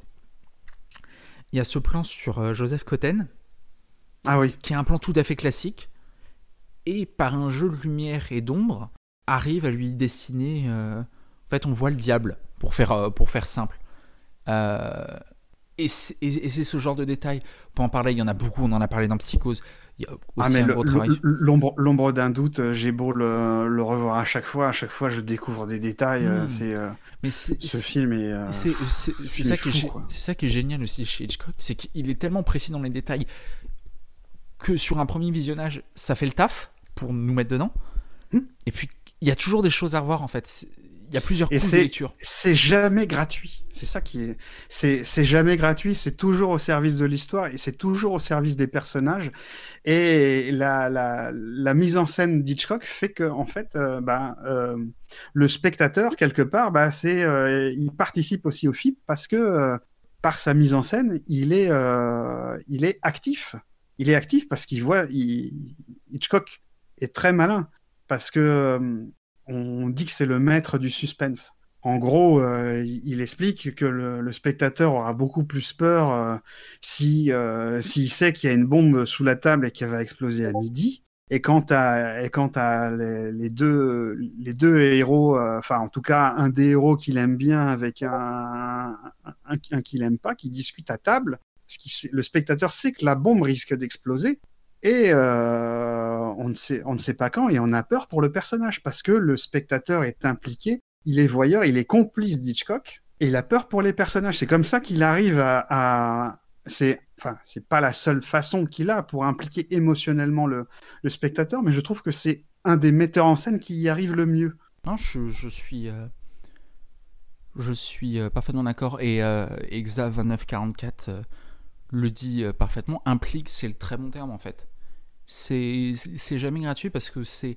Il y a un mot que t'as pas dit et que je voudrais rajouter c'est que tout dans les films Hitchcock travaille pour l'osmose. C'est, je, je sais plus qui a dit ça dans le chat tout à l'heure, mais euh, c'est Ron, je crois, qui disait que les bruits pas du tout réalistes dans les oiseaux. Non, tout Mais à fait. mais- euh, même, mais- euh, t'as des, même des bruits de, qui ressemblent à des bruits de chat euh, pour des oiseaux. euh. Il- mais, il- ça, mais ça fonctionne. mais, ça- mais- mais parce que c'est là pour jouer sur l'osmose en fait. Ouais. C'est-à-dire que c'est cohérent dans l'œuvre. Mm. C'est pas et c'est ça qui est génial parce que il y a beaucoup trop moi euh, j'ai pensé il fut un temps et puis j'ai- appris que c'était pas le cas ou et je le lis encore. On a l'impression que faire un film réaliste, euh, pour faire un film réaliste, il, il faut être documentaire. Sauf que c'est pas la même chose de faire un documentaire que de faire un film de fiction. Ça n'en appelle pas au même code, ça n'en appelle pas aux mêmes émotions, Mm. au circuit, euh, enfin à, à- à tout ce qui est réflexion. C'est pas le même point de vue. C'est ça. Et, et finalement, pour, je pense, euh, ça va peut-être un, un peu dogmatique ce que je vais dire, mais je pense que pour comprendre comment faire un film réaliste, comment fonctionne un film réaliste, ce qu'on appelle en tout cas réaliste, euh, faut voir du Hitchcock. Parce que c'est le réalisme de fiction. Voilà, c'est ça. C'est pas le réalisme documentaire. C'est c'est euh, euh, assez. Enfin, si moi je- je- j'expliquerai ça euh, différemment, c'est que c'est que euh, c'est pas parce qu'un film est réaliste euh, qu'il est bon. Ce qui compte, c'est que le film soit cohérent avec avec l'univers, avec ce qu'il raconte. Et c'est le cas dans, dans tous les Hitchcock. T'as beau savoir, euh, tu vois, quand, quand ils sont en voiture, tu vois les, euh, tu vois qu'ils qu'ils conduisent pas une voiture, même euh, même dans le, le- comment dire dans, dans la maison du docteur Edwards euh, t'as t'as t'as une scène extraordinaire euh, je vais pas parler de la scène euh, la scène du rêve mais c'est quand t'as euh, euh, Ingrid Bergman et puis euh, comment il s'appelle le comédien enfin, ils font du ils font du ski et on, et on voit on voit que derrière bah c'est c'est une projection. Et pourtant euh, pourtant l'émotion euh, l'émotion elle est là quoi. Tu sais que tu sais que c'est pas vrai. Et pourtant euh, pourtant t'es pris dans le dans le dans l'émotion quoi Il y a quelque chose euh, chez Hitchcock que tu as abordé tout à l'heure, mais c'est aussi parce que Hitchcock a toujours su être au mieux à la page de son temps, ou sinon en avance en fait. ah non il était plutôt en avance Oui, voilà, c'est il, était, plutôt, c'est- il c'est- était plutôt en avance c'est de- de- dans le pire des cas, il était dans son temps, mais t'en parlais déjà. il est précurseur Hitch- Hitchcock est le est l'auteur du premier film parlant en Angleterre. Tu l'as Mhm. dit tout à l'heure. Déjà, c'est quand Ouais. même une preuve de progrès. Mais il a toujours su, je trouve, exploiter des techniques, peu importe l'époque où il en est, et de maximiser ces techniques. Et il a beaucoup apporté au cinéma aussi de cette manière, je pense. tout à fait c'est peut-être ça aujourd'hui, moi, quand je vois. euh, Alors, pour moi, quand tu me dis qui a été inspiré par Hitchcock, le premier nom que je sors, c'est euh, De Palma. ouais, bah, je, je voulais l'aborder après ça Voilà. Bah, ça va faire une parfaite transition dessus. Et c'est. Et je Ah, pense. je, vou- je te- ouais, je- je- je- je voulais l'aborder après euh, si tu permets euh. Ouais. Et euh, ce que je trouve génial, par exemple, avec quelqu'un comme Ouais. De Palma, c'est que, en fait, quand De Palma s'inspire d'Hitchcock, j'ai l'impression qu'Hitchcock, en fait, fait des films qui seraient techniquement possibles à l'époque de De Palma. Tellement il est en avance. Mm, tout à fait Voilà, C'est ça. Et puisque tu parles, euh, puisque tu parles de, technique, déjà, dans, dans, dans, dans sa période anglaise, Hitchcock, bon, euh, évidemment, euh, dans euh, les studios anglais n'avaient pas les, moyens des studios américains, mais il y avait déjà cette envie de, cette envie de, raconter des histoires avec des, de, de, mettre, si tu veux, le, le, quotidien dans le, dans l'extraordinaire et dans le grandiose. C'est-à-dire que dans, par exemple, dans, dans Jeune et Innocent, hein, c'est une histoire d'un, encore une fois, d'un, faux, d'un faux coupable qui s'enfuit avec, avec, euh, avec une femme pour prouver son innocence. Et à un moment donné, bah, ils arrivent dans une, euh, dans une mine et puis il y, y a la mine qui s'écroule. Dans euh, les cadres de l'espionnage dont j'ai parlé, parlé tout à l'heure, à la fin, ils sont dans un train et le train, il y y a un bombardement aérien sur le train. Il a déjà, déjà dans sa période anglaise, il a, il a cette envie de, de, de raconter quelque chose de grandiose. C'est ça qui est, qui est génial avec Hitchcock, c'est que, c'est que il fait du, du cinéma populaire qui, euh, qui dit au spectateur en apparaissant, euh, en apparaissant dans ses films, il dit bah, voilà, maintenant vous m'avez vu, euh, voilà, je vais vous raconter, je vais vous raconter une histoire et puis vous n'allez pas en revenir quoi. Et puis c'est, en général, c'est le cas quoi. C'est tel- c'est tellement grandiose. Après, euh, après euh, aux États-Unis, dans, dans Saboteur, dans Saboteur, je crois que le, le titre, euh, le titre français, c'est la cinquième colonne, il me semble. Bah, ça se termine, euh, ça, se termine sur la main de la, Statue de la Liberté. Tu as, euh, tu, as le Mont Rochefort à la, fin de euh, North by Northwest, la mort aux trousses. Et aussi, il peut, aussi très bien faire des films totalement, totalement intimistes, comme, comme, comme Psychose, hein, qui, qui est sans, sans effet, euh, sans effet spectaculaire. Mais ce, qui, est fou, j'ai déjà dit tout à l'heure, c'est que dans les films d'Hitchcock, tu as toujours, as toujours soit, euh, soit une image, soit un plan qui te reste absolument, euh, ça absolument absolument en mémoire hein, quand tu vois le, quand tu vois les oiseaux euh, la, la, scène où le où les oiseaux se posent sur le sur le sur le manège des enfants et quand ils s'envolent quand ils s'envolent du toit de l'école pour pour attaquer les enfants c'est c'est une fois que tu as vu ça tu ne l'oublies jamais quoi. C'est euh, comme euh, la scène euh, la scène de douche dans Psychose où euh, il a il a toujours cette capacité à parce que Hitchcock, il est, c'est, un, c'est un, c'est un sacré, euh, comment dire, un sacré, euh, un sacré bonimenteur, un sacré rou- roublard aussi. On l'a dit, euh, le spectateur est aussi complice, mais il le piège aussi. Il le piège parce que à n'importe quel moment, il peut, il peut te sortir une, une scène, un plan qui est totalement horrifique, totalement macabre, qui va marquer le spectateur et qui va être très efficace parce qu'il s'y attend pas du tout. Il a l'art de faire des beaux plans. Je pense qu'il y a à peu près tous les films d'Hitchcock. Enfin, moi en tout cas, je me, tu vois, en mode jukebox, ma tête, là, je revois plein de, plein de films Hitchcock. À chaque fois, j'ai au moins un ou deux plans qui, euh, sont gravés dans la mémoire. Ah ben il y a toujours ça dans ces films, même dans les, même dans, euh, même dans euh, Meurtre, Murder, le, film de 1931. Euh, t'as, à la fin, t'as as une scène qui a glacé le, sang des, des, spectateurs. Hein, je dirais pas quoi. hein. Et puis, euh, je voudrais, je voudrais rebondir aussi parce que Hitchcock est euh, aussi euh, un réalisateur qui aime beaucoup l'humour noir et l'humour macabre. Et pour ça, je vais reprendre encore une fois Saboteur, hein, titre français, le titre. Non, le non, Sabotage, pardon. Sabotage, c'est le titre original et Agent secret, c'est le titre. C'est le titre français. J'en ai, j'en ai déjà parlé avec la blague euh, qu'il fait, euh, qu'il avait fait à son assistant de, de 16 ans et demi avec le colis qui finit par, par exploser à coups de marteau. Et ben, ce, ce film-là, c'est le film le plus noir de d'Hitchcock. Et il est, il est très intéressant. Parce que euh, il, il y a le- l'histoire, c'est en gros, c'est un, c'est un, un type d'une puissance ennemie qui doit faire des, euh, des, euh, des sabotages. Et en fait, il est, euh, il est patron d'un, il cinéma et il vit au-dessus avec, avec sa femme. Et sa femme a, a un fils d'un précédent mariage. Et tu as aussi un agent, un agent du FBI qui se fait passer pour un primeur, un vendeur, un vendeur de légumes qui enquête, qui enquête sur lui.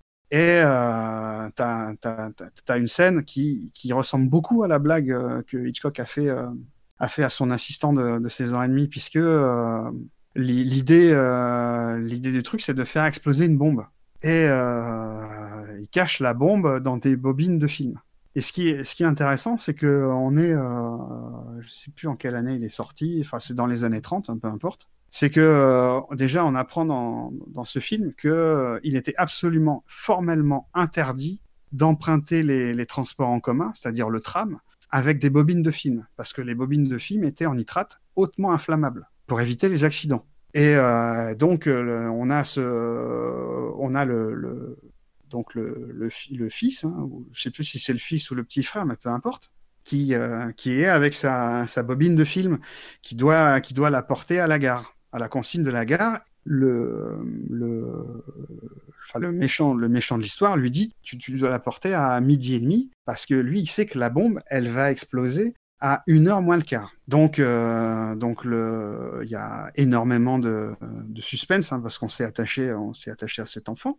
Hein et euh, donc il est, euh, il, se promène et puis il s'est semé d'embûches. À un moment donné, il arrive dans un marché, on lui fait, une lotion pour lui faire un, pour lui faire un shampoing, pour lui mettre un, pour, lui faire du, gel. Et puis après, euh, il est bloqué parce que euh, il y a, euh, il y a des, euh, il y a la reine, euh, il y a la reine qui passe. Enfin, je sais plus. Finalement, euh, finalement, il monte dans le tram et euh, parce qu'il sait qu'il n'arrivera jamais à la gare en y allant à pied.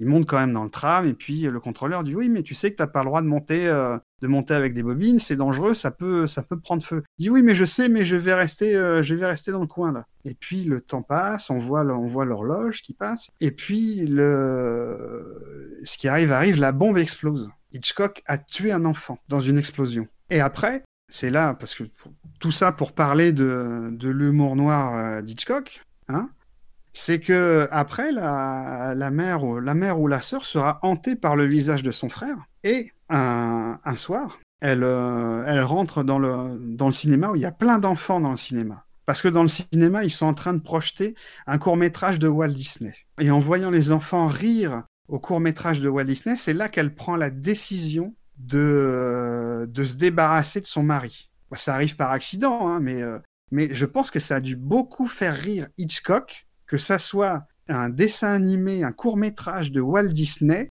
qui est donné, euh, qui, qui, qui est donné l'impulsion à son personnage féminin de se débarrasser de, de, son mari, de le tuer. Parce qu'elle prend, elle prend un couteau et puis euh, il essaye, il essaye de, de se débarrasser du couteau et puis il s'empale, euh, il sur le couteau. Et ça, c'est typique, pour moi, c'est typique de l'humour, de l'humour macabre d'Hitchcock. Hein. D'ailleurs, il disait, il disait à qui voulait l'entendre que Psychose, pour lui, c'était une comédie. Hein. Exactement comme, euh, comme, euh, comme Kubrick disait que, euh, que Shining, c'était, c'était son film le plus positif parce que euh, il y avait une vie après la mort hein, dans, dans son film. Mais c'est c'est un point qu'on n'a pas abordé pour l'instant, mais Hitchcock, notamment dans sa partie américaine, pour tout cet humour macabre, il est mis en relief d'autant plus, et moi je trouve ça très savoureux, par rapport au code ICE, Ouais, tout à fait. qui, alors pour situer très vite fait, parce que c'est complexe, j'en avais fait une vidéo sur la chaîne de Cinémacro, je vous mettrai le lien à l'occasion, avec Tommy, que je salue.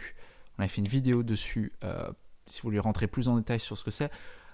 En gros, c'est un espèce de code de censure qui a encadré euh, Hollywood, je dirais, du début des années 30 jusqu'aux années 50-60.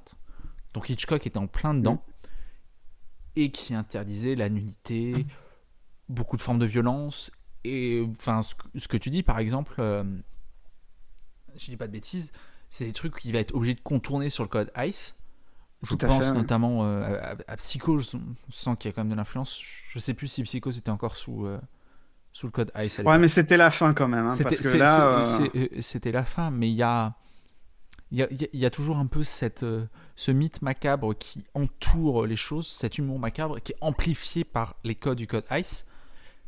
Et je vais citer Billy Wilder euh, là-dessus, qui disait que le code ICE avait été gén- génial pour euh, les réalisateurs de l'époque, mhm. parce que il- ça les obligeait à trouver euh, à chaque fois une idée de plus pour je suis contourner tout ça à fait d'accord avec lui. et, et peut-être celui qui contournait le mieux le code ICE, parce qu'il y a toujours un fond macabre dans quasiment tous les Hitchcock, Mhm. il arrive toujours à trouver la petite idée qui contourne en fait.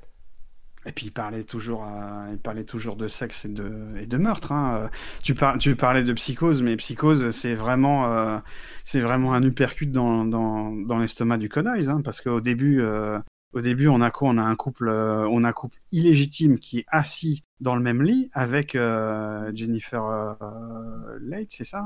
Voilà. Et, le, et le- tu parles qui, de- qui, qui, qui, qui- qui est en sous-vêtements et, et aussi et aussi il a il a il a choqué parce que il a filmé il a fait un plan sur des toilettes et c'était euh, c'était c'était euh, là aussi c'est euh, c'est précurseur parce que jusqu'avant on n'avait pas le droit de, de filmer des toilettes c'était absolument euh, absolument un- impur de de, de, filmer ça et lui il le fait Et il. comment il, On Il parle des allusions sexuelles, il y en a deux qui sont très belles. Il y a la mort aux trousses. euh, alors, pour faire simple, il y a une entrée d'un train dans un tunnel, voilà, je pense que. il y a pas y a pas que ça euh, il y a pas que ça Ah. comme allusion euh, Je, je- non, mais comme- je, comme je pense aux allusions célèbres. Il y a Ouais, le ouais. feu d'artifice de la main au collet. ouais tout à fait oui Voilà.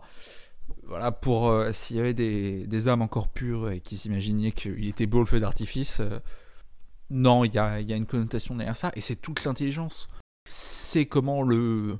Ça ferait plaisir à Freud presque, mais là on, va déborder, mais, euh, mais c'est toute l'imagination derrière ça en fait. Et puis, aussi pour en, revenir à Psychose, comme tu dis, hein, la, scène de, la douche, euh, les, les censeurs ont dit, eh ben non, euh, ils ont vu, mettons, ils étaient six, il y en a trois qui ont vu, un sein, et puis ils, ont, dit à Hitchcock, ben, ben, vous reprenez la copie, et puis, vous nous changez ça. Hitchcock a dit, d'accord. Il a, rien changé du tout. Il leur a renvoyé le truc. Et puis ils ont plus vu le sein, mais par contre, il y a les trois autres, ils avaient vu le couteau qui rentrait dans le ventre de, la personne. Donc ils ont, c'est pas possible, vous nous changez ça. Hitchcock leur a dit, pas d'accord. il a rien changé du tout. Il leur a présenté le, film, c'est-à-dire la puissance, euh, la puissance évocatrice des, images, elle est là. Elle est là. Si tu veux, c'est exactement comme, euh, euh, tu prends quatre Pékins dans la rue qui assistent à un accident de voiture.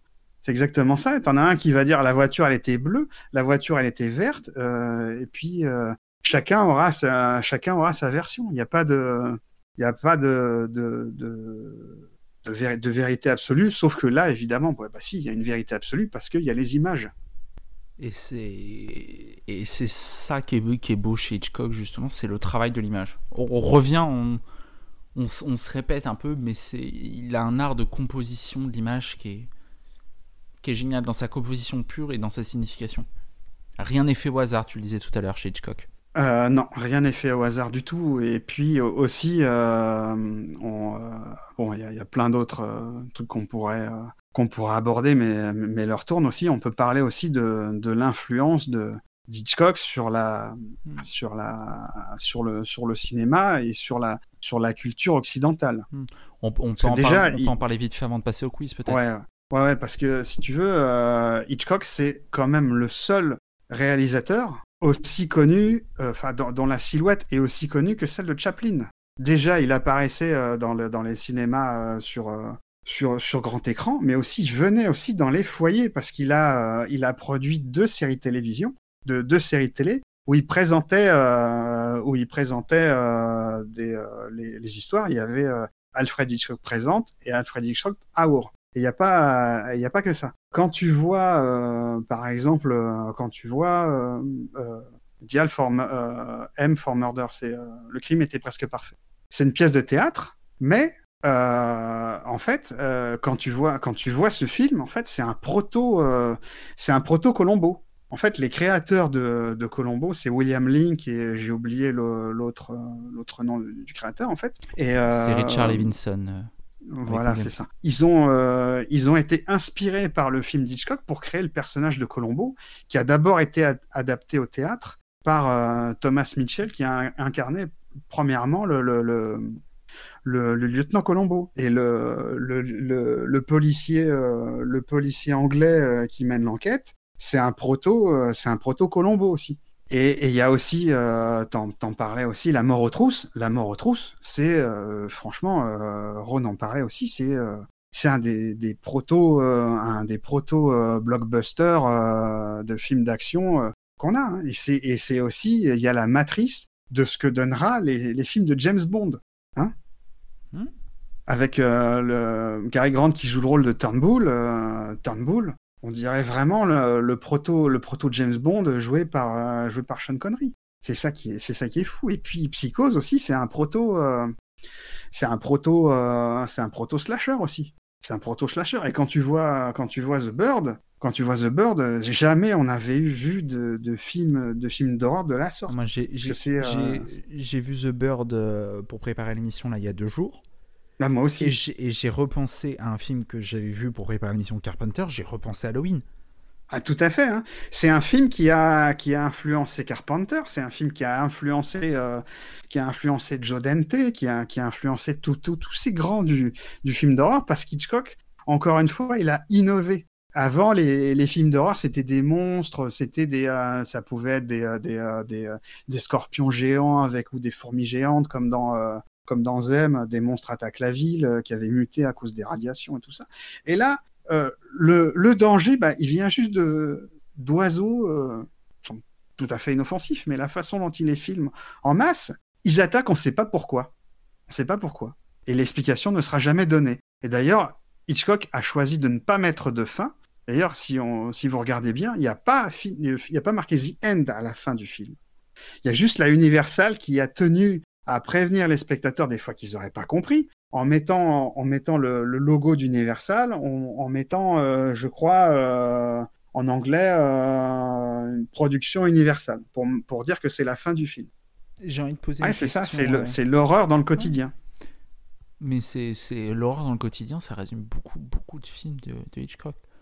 Il y a, il y a- il y a un, presque un scénario bête et méchant qui peut s'appliquer à bon nombre de films. C'est quelqu'un comme un monsieur ou une madame tout le monde.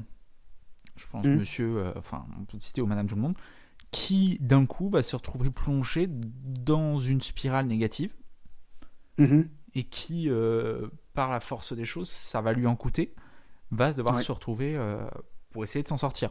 Et s'en sort pas toujours bien. Mais tu parlais, et je vais poser une question encore une fois très dogmatique, mais quel réalisateur ne s'est pas inspiré d'Hitchcock? Bon, Tu vas me dire ceux qui sont passés avant Hitchcock. Bah, même, euh, même bah, bah, par exemple, euh, Fritz Lang. Hmm. Fritz Lang qui a influencé, euh, influencé Hitchcock. Quand, euh, quand Fritz Lang réalise Le secret derrière la porte, en fait, il s'inspire de la, de la mise en scène de d'Hitchcock pour Rebecca. Déjà à l'époque, tu vois. Et est-ce que du coup, alors là c'est la question à un million de dollars, est-ce que du coup Hitchcock est pas le cinéaste le plus important de l'histoire du cinéma? Ah, c'est, euh, disons que c'est un des plus, un des plus importants, hein, parce que on n'a pas, on n'a pas tout, on n'a pas tout abordé, hein, mais parmi les, euh, en fait, euh, Hitchcock, en fait, il aimait innover, utiliser les, les outils qu'il avait. Il a fait, euh, il a fait beaucoup de, de huis clos. Il a, il s'est essayé. euh, c'est- un peu dommage d'aller d'aller vite, hein, mais il a essayé de. ouais, il a, il a pas essayé, il a fait. Il a fait un film euh, entièrement en plan, en- enfin en plan séquence, en faux plan séquence, puisque il était limité par la, par la, la- le, métrage dans les, dans les magasins des, des caméras. hein.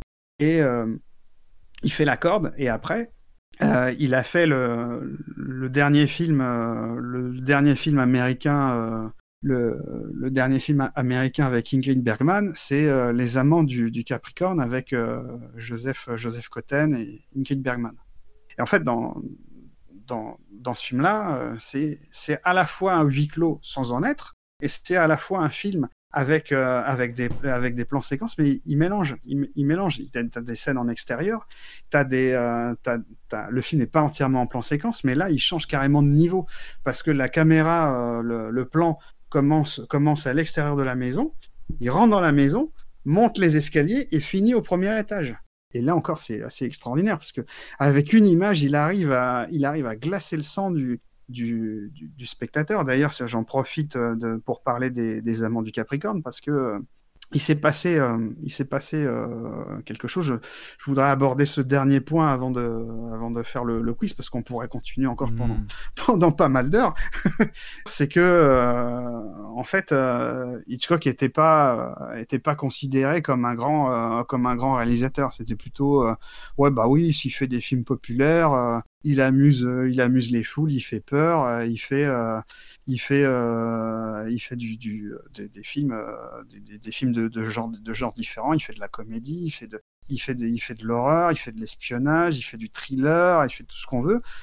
Et puis, euh, euh, et puis, euh, où est-ce que je voulais en venir? Ah oui, c'est et c'est en, en 19, à partir de 1954, en fait, il y a l'équipe des, des, des cahiers du cinéma qui est formée par, par Claude Chabrol et d'abord Romer. Truffaut viendra après, Mhm. qui en fait avait avait senti qu'il y avait quelque chose d'autre dans la dans la mise en scène d'Hitchcock. Ce sont les premiers à l'avoir mis le doigt dessus. Alors, ce qui est, fascinant, c'est euh, c'est un, bonus qu'on voit justement dans l'édition euh, de l'atelier d'images qui a, édité Les, Amants du Capricorne. hein, euh, ce, documentaire avec une interview de Claude Chabrol, c'est que il dit qu'avec qu'avec Romer en, en 54, bah ils ont décidé de faire un cahier spécial sur Hitchcock. Alors il explique dans, dans l'interview qu'avec Romer ils se sont amusés à surinterpréter à, à surinterpréter la mise en scène de, Hitchcock. En tout cas, c'est ce qu'il pensait à l'époque.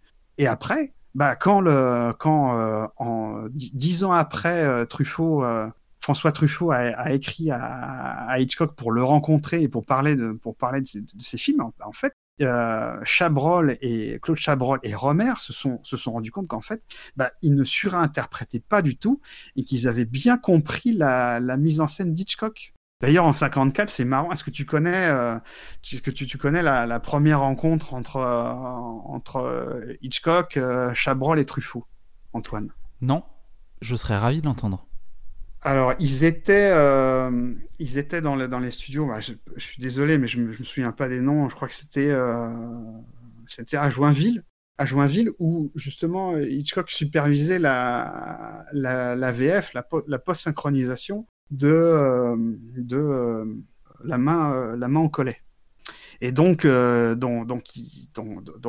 arrivent et puis on leur, une assistante qui leur dit attendez au bar. Et puis ils boivent un peu, un peu plus que de raison, Claude Chabrol et François Truffaut. Et puis ils sont, ils sont dans, dans, dans, leur, dans leurs idées, ils discutent de cinéma et tout, puis ils se rendent pas compte, ils tombent dans une fontaine d'eau glacée ils, ressortent grelottants. Alors, euh, on, les amène euh, gentiment, on, les amène dans, les coulisses où il y a tous les costumes. Et puis là, il y a, quelqu'un qui, euh, qui, arrive, une chef costumière qui arrive, et qui leur dit vous, êtes de la schnouf? Est-ce que vous êtes de la schnouf? Puis ils comprenaient pas parce qu'en fait, dans, les studios, ils étaient en train de tourner Razia sur la schnouf.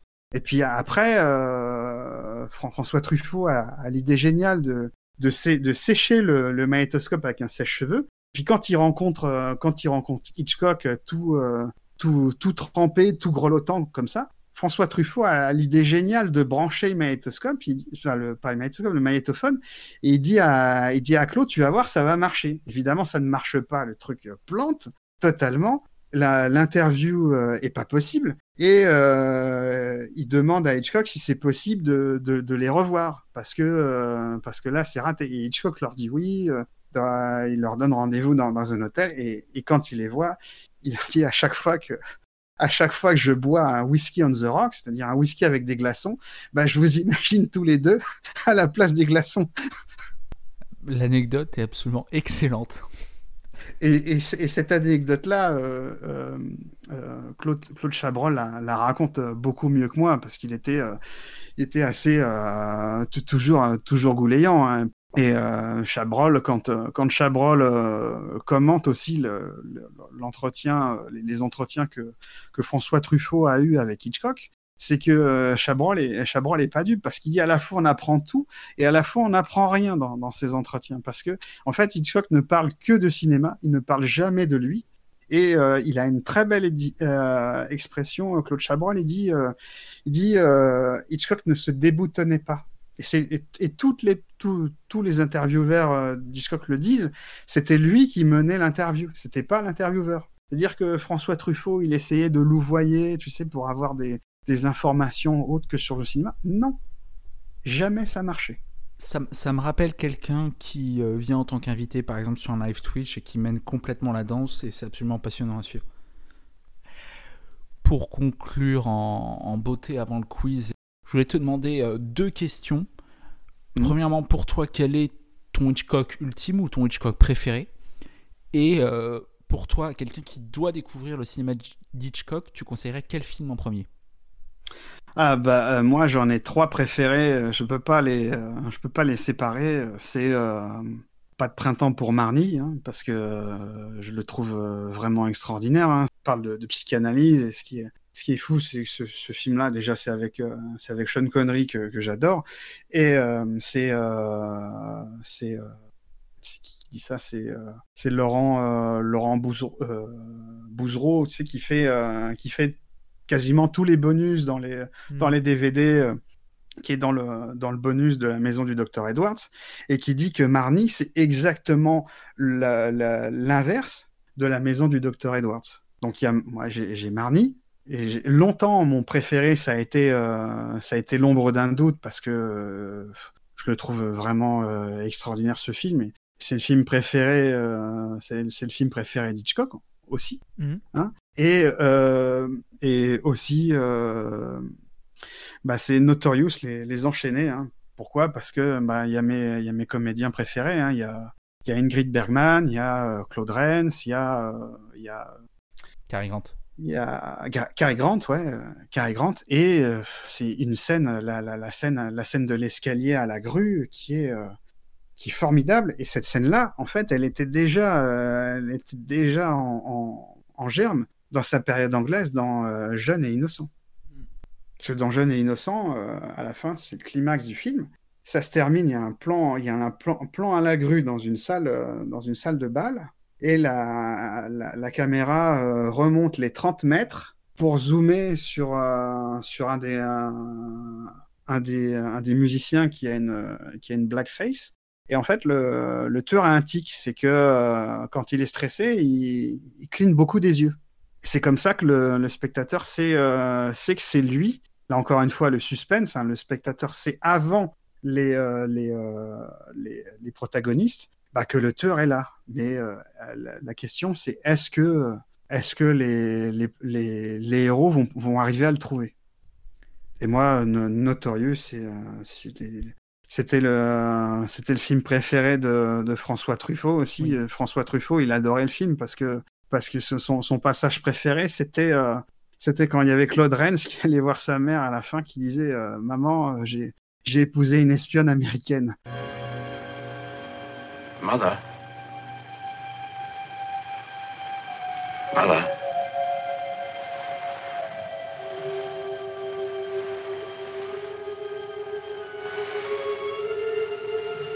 Why are you up so early? I need your help. Something is wrong? Great deal. Alicia. I have expected it. I knew. I knew. What is it? Mr. Devlin? No.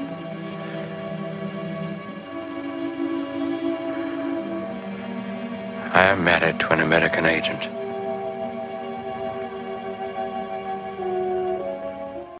Et, et du coup, quel est le meilleur Hitchcock pour débuter pour toi? Ah bah moi, euh, je dirais l'ombre d'un doute. Ah bah, c'est euh, très pertinent. Il y a Xavier dans le chat qui demande si on a abordé un peu la série. Euh, T'en as parlé un peu tout à l'heure, il me semble. Je sais Ouais. pas si tu veux en reparler un peu plus. Partie aussi prenante. Bah, en fait, j'ai pas vu les, les, les, ép- les épisodes, mais je sais que euh, Hitchcock a, réalisé euh, 20 épisodes en tout, et, justement pour, euh, pour Psychose, euh, Hitchcock en fait a utilisé euh, les, euh, ses, équipes, euh, ses équipes sur la, sur la série pour, euh, pour réaliser Psychose. Mais je peux pas, je peux pas dire. Enfin, si, il y a, il y a, euh, en fait, c'était, c'était une anthologie de, d'histoires, euh, d'histoires macabres, de meurtres et tout. Enfin, il y en a une qui est connue. Hein, c'est, euh, c'est une, une femme qui tue son mari avec un gigot, euh, un gigot congelé, et, à la fin, euh, bah, elle sert le, elle sert le gigot au policier qui vient l'interroger, quoi. C'est le crime parfait. Elle fait manger euh, à la police l'arme du crime. Et dans pas les, faire mieux. dans les films cités, parce que on a beaucoup parlé euh, de Notorious des Enchaînés, et tu sais que c'est un film que j'aime beaucoup et que c'est grâce à toi que j'ai découvert. Mhm. Il y a euh, Fenêtre sur cour que j'ai cité. Il y en a un, j'en ai parlé brièvement, mais c'est. Je tiens juste à faire ce- cette petite aparté parce que il est trop souvent oublié, je, je trouve, dans les grands Hitchcock, et c'est un, un de mes films préférés, c'est La main au collet, que je recommande vraiment en termes euh, peu de ces, ces films un peu de, de gangsters. euh, tu parlais de Verneuil au tout début dans ton, Mm. dans ton questionnaire de Proust. Verneuil aussi est très bon, mais La main au collet euh, se distingue. Et euh, je sais pas si on peut parler de réhabilitation, mais en tout cas, j'a- j'adore assez La main au collet pour, pour lui donner un, un bon point. euh. Ah, il n'y a pas besoin de, de, de, de le réhabiliter. C'est ça, c'est ça la, la, for- la force d'Hitchcock, c'est que n'importe quel film d'Hitchcock, même un film qui est pas, euh, qui est pas majeur dans, dans sa filmographie, tu vas toujours trouver quelque chose. Mm. Tu vas, tu vas toujours trouver quelque chose qui va te, qui va te, bam, qui va te mettre un, qui va, qui va te mettre un uppercut, qui va te mettre en, qui va te mettre plein les yeux. Euh, et un, film, un film mineur d'Hitchcock, ça sera toujours mieux qu'un, ça sera toujours mieux qu'un bon film de, de, de, de n'importe qui. Un film mineur d'Hitchcock, Ah, c'est quand même un film majeur du cinéma. Voilà, c'est ça, exactement, c'est ça. Je pense qu'on peut conclure là-dessus, euh, sur ce voyage à travers les, généra- les générations pardon, euh, d'Alfred Hitchcock. Je te propose de passer au quiz, si tu es d'accord. Mhm. Je sais pas Oui, si. oui, oui, vas-y, vas-y. Je propose alors, pour ceux qui ne connaissent pas le quiz, c'est un quiz en trois manches. Et la première manche, c'est euh, la lecture de critiques euh, fabuleuses d'Allociné. Euh, évidemment, c'est un, c'est un quiz spécial euh, Alfred Hitchcock. Alors la première critique que j'ai devant les yeux, c'est un visiteur qui a publié ça le 10 janvier 2013. Que dire de plus à part qu'il est navrant de voir ce film nommé euh, comme un des meilleurs films de l'histoire? Grande déception, plus que l'ennui, c'est l'irritation qui s'est fait sentir. La musique entêtante est trop répétitive, des longueurs et surtout un scénario et une histoire d'amour inintéressants. Mais où vont-ils chercher leur juge Il n'y a plus qu'à espérer que ce ne soit qu'une mode qui passera. Fade Away, publié le 1er janvier 2009. Quitte à faire à scandale, je n'ai pas aimé. Déjà parce que j'ai prévu les coups de théâtre, normal, à force de voir des Hitchcock et de connaître son obsession pour la sexualité. De plus, je trouve que les acteurs ne jouent pas très bien. Je mets une étoile pour les belles images et la bonne musique, dont je sens qu'elle a été plagiée dans Le Machiniste et dans Le Parrain. Et non, Xavier, ce n'est pas l'ombre d'un doute. Godigé qui publiait Pas le facile 18 ça. oui, ce n'est pas Les Enchaînés. Je n'ai pas du tout aimé. Film trop lent avec une intrigue plate et qui, à force, devient ennuyeuse. À force. Petite répétition. J'ai vraiment eu du mal à rentrer dans ce film tant je le trouvais trop long. Mise en scène et montage, la plupart des décors ont l'air irréels. En plus, je commence à détester le jeu d'acteur de James Stewart qui est toujours pareil. Les mêmes expressions faciales, même mimiques. Bref, Fenêtre deux- sur cours. non, ce n'est pas Fenêtre sur cours. Vertigo. Bref, eh ben c'est Vertigo, bien joué. Un film dont on n'a étonnamment pas parlé ce soir. Je sais pas si tu as noté, mais on n'a pas du tout parlé de Ah, Vertigo. c'est. Ouais, puis euh, en plus, c'est un film qui a inspiré aussi. euh, Enfin bon, on va pas, on va pas recommencer. hein. Et ouais, je, je rajoute que je suis absolument en désaccord complet avec toutes les critiques et que je, je sais pas si c'est le meilleur film de l'histoire, mais en tout cas sur Froide, euh, en version française, sur Froide, ou Vertigo en version originale, euh, vaut D'ailleurs, clairement le coup. sais-tu sais-tu que, que Sur, Sur Froide a, a influencé euh, d'abord un, un, un distributeur et euh, ensuite un, un éditeur de films? Non. Sais-tu qui? Tu vas me le dire. Bah, Carlotta. Tu sais pourquoi? Non Parce que Carlotta, c'est le nom, euh, c'est le nom de la femme au portrait que euh, admire euh, James Stewart dans le, dans le musée. J'avais jamais fait le rapprochement. C'est de là que vient le nom de Carlotta. Je, je- je- suis un peu mensonger quand je te dis non parce que je veux que tu racontes l'anecdote. hein. Je savais que c'était Car- Carlotta. Par contre, j'avais jamais fait le lien avec le portrait. Voilà. Et comme dit Spike, comment tu peux critiquer les décors de Vertigo alors que c'est une lettre d'amour à San Francisco? J'ai rien à rajouter dessus. Voilà. Ouais. Voyez Vertigo si c'est pas fait. Vertigo qui est cité dans l'armée des douze singes aussi. Qui est souvent cité. hein. C'est, il est souvent cité aussi en tant que meilleur film de l'histoire, euh, en tant que plus grand qu'Hitchcock, mais euh, c'est, on n'en a pas parlé. Et, euh, et c'est dommage, mais il y a tellement de bons films chez Hitchcock qu'on peut pas parler de Ah ouais, d'ailleurs, d'ailleurs, l'effet, l'effet technique a été repris par Spielberg aussi Mhm. dans, dans Les Dents de la Mer. hein. Oui. Les Dents de la Mer qui citent aussi les oiseaux. Un jour, faudra faire un apéro sur Spielberg, mais là aussi, faudra. C'est vrai, Spike, on parle de Vertigo Effect. Mais euh, même s'il l'a pas inventé, euh, ça montre juste euh, quand même l'impact que, que ce film a eu sur tout le monde. Je propose qu'on passe à la deuxième partie du quiz. L'idée étant de retrouver à partir de la, de la fiche technique du film quel est le film. Et je commence par un petit détail qui m'a été soumis avant l'émission par Spike, parce que euh, Alfred Hitchcock fait un caméo dans tous ses films. Mhm. Peut-être que vous allez retrouver grâce au caméo, ça c'est le point bonus de départ. Il apparaît à la septième minute du film. Il est un passant quand deux des personnages principaux prennent le bus à la sortie du théâtre. Voilà, c'est le petit point bonus. Si quelqu'un a reconnu grâce au caméo d'Hitchcock, je les félicite. Sinon, on peut aussi rappeler que c'est un film dont la photographie a été faite par Bernard euh, Knowles. Le montage est de Derek euh, Twist. Les décors sont euh, d'Otto Werndorf et Albert Julian. Les costumes sont de Marianne et Joe Strassner. La musique et la direction musicale ont été confiées à Louis Lévy, avec des musiques additionnelles d'Hubert Batt, Jack Beaver et Charles Williams. C'est un scénario de Charles Bennett, Ian Hay et John Bushan, d'après une histoire de John Bushan, tirée de son roman homonyme au film. C'est réalisé évidemment. Éponyme. Comment? Ah, et ça vient d'être trouvé dans le chat, c'est les 39 marches. Bravo Xavier. Un partout? Bah, les 39 marches, le, le remake? Non, non, la version d'Hitchcock en, en 1935. Bah, Il n'y a pas de musique. euh, Alors moi, c'est la fiche technique que, que Il j'ai, n'y a, mais pas- il y a pas de, il a pas de musique euh, c'était peut-être la composition euh, d'ambiance. extra-diégétique. Écoute, c'est l'info que j'avais sur la, sur la fiche technique. Peut-être un souci. J'avoue que je suis pas allé chercher très loin pour les fiches techniques, je pense sur Wikipédia. Je suis désolé pour l'erreur, j'essaierai de me renseigner et je, je ferai un, un Il y, a la, il y, a la, musique du Royal Albert Hall et il, y a mm. la, il, y a, la musique sur le, le, carton euh, mm. D'introduction et à la fin.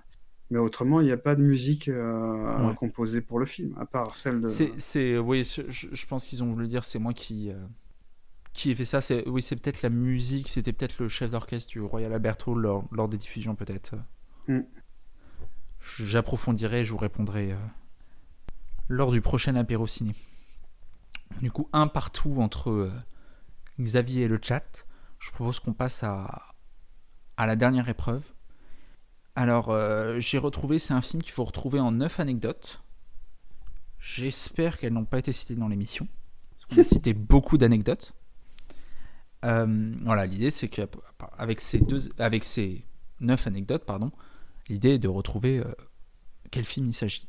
Première anecdote, euh, c'est un film où Hitchcock ne fait pas non pas un, mais deux caméos dans le film. Le photographe de plateau euh, n'était autre que Robert Capa. C'est un film qui a eu le droit à un remake télévisuel en 1992 où Jean-Pierre Cassel. Non, ce n'est pas Psychose. Où Jean-Pierre Cassel jouait l'antagoniste. Une femme disparaît Non. Lors de mon adaptation radio, la narration fut assurée par Orson Welles, le rôle principal masculin fut tenu par euh, Joseph Cotten, tandis que c'est l'actrice principale du film qui est repris dedans son rôle. Les, enchaînés? Eh ben oui, c'est les enchaînés, bravo. Tu m'as, je, ralentissais parce que les autres, on en a à moitié parlé euh, ou pas. Je rappelais quand même qu'il y avait une pièce intitulée Chopin, euh, signée de Robert Schumann dans le film, qu'on pouvait entendre. Hitchcock, qui a été sous l'étroite surveillance du FBI, nombreuses anecdotes. Oui, oui, oui. Oui, Que c'est un film très noir. Euh, je remets les anecdotes, je pense que tu seras d'accord, parce que euh, notamment Hitchcock a été profondément marqué par les images qu'il a vues de la libération des camps de concentration. Que Selznick ne croyait pas au film, mais, on l'a dit tout à l'heure, et là un peu euh, a laissé les clés à Hitchcock et a revendu ses droits à RKO. Et enfin, la dernière anecdote, mais je l'avais vraiment mis à la fin, j'espérais ne pas l'avoir dit parce que tu l'as dit plusieurs fois, c'est le Hitchcock préféré de Truffaut. Et d'ailleurs, avant de, avant de, de, tourner, euh, de tourner ce film, je sais plus si c'est celui-là ou si c'est la, la, maison du docteur Edwards, mais en fait, Hitchcock est retourné en Angleterre. Mhm. Parce que euh, il, avait, euh, il avait envie de participer à, à l'effort de guerre. Et en fait, il a filmé, il a, il a réalisé deux, deux moyens métrages qui ont été tournés en français. C'est Aventure malgache et puis l'autre c'est je crois que c'est Bon Voyage. Ouais, je, crois. Je les ai, euh, je les ai jamais vus. Je les ai pas vus non plus, je t'avoue.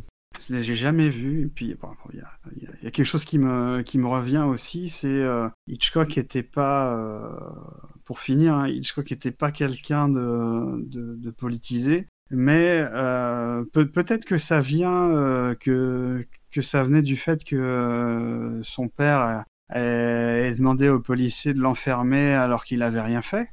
Mmh. Mais euh, dans, dans, dans, les films d'Hitchcock, tu as, souvent euh, un personnage qui dit, euh, par exemple, tu as ça dans, dans Saboteur, je crois que c'est dans la, la, cinquième colonne, je crois que c'est le titre français. Et puis tu as ça aussi dans, dans, dans, un autre film où en fait il y, y, a une personne qui est, qui est recherchée pour un, pour un crime et en fait, là, tu as toujours quelqu'un qui dit bah non, euh, je vais pas, je vais pas le dénoncer parce que pour moi, quelqu'un est innocent donc on n'a pas prouvé qu'il est coupable. Et ça, c'est euh, prégnant dans, dans l'œuvre d'Hitchcock. Hmm. C'est un bon dernier appel pour, euh, pour clôturer cette émission, je crois. Hmm. voilà, je sais pas s'il y a un dernier point que tu veux aborder. Est-ce qu'il y a une dernière question qui subsiste sur Hitchcock? J'attends de voir si, si le chat a une question pertinente. J'en profite euh, entre-temps pour te, te, remercier grandement, euh, Xavier, d'être venu ce soir.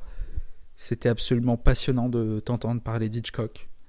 Bah, c'est un plaisir. Hein, c'est... Euh, ça me donne envie de découvrir tous les Hitchcock que je n'ai pas vus, que, que l'on a cités ce soir. Il faut, découvrir la période anglaise, c'est merveilleux. Mm.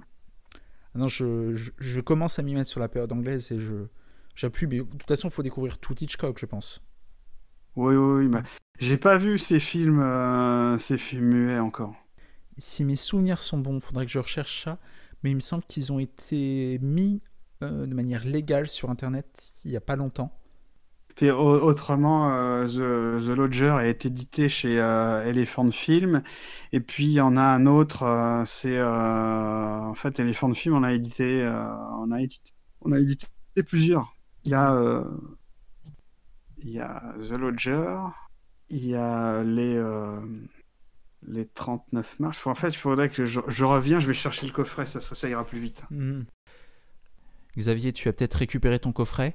Oui, oui, oui, oui. Il y a donc il y a il y a il y a cinq films. Il y a The Lodger, il y a Downhill, il y a Le passé ne meurt pas. Mm.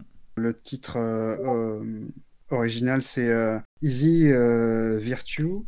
Il y a les 39 marches et il y a L'homme qui en savait trop. Pendant que tu n'étais pas là, j'ai vu une question de Spike dans le chat. Peut-être c'est un sujet qu'on n'a pas abordé. euh, grand, grand malheur à moi, euh, fan de Grace Kelly. Est-ce que tu as une euh, blonde Hitchcockienne favorite et euh, pourquoi?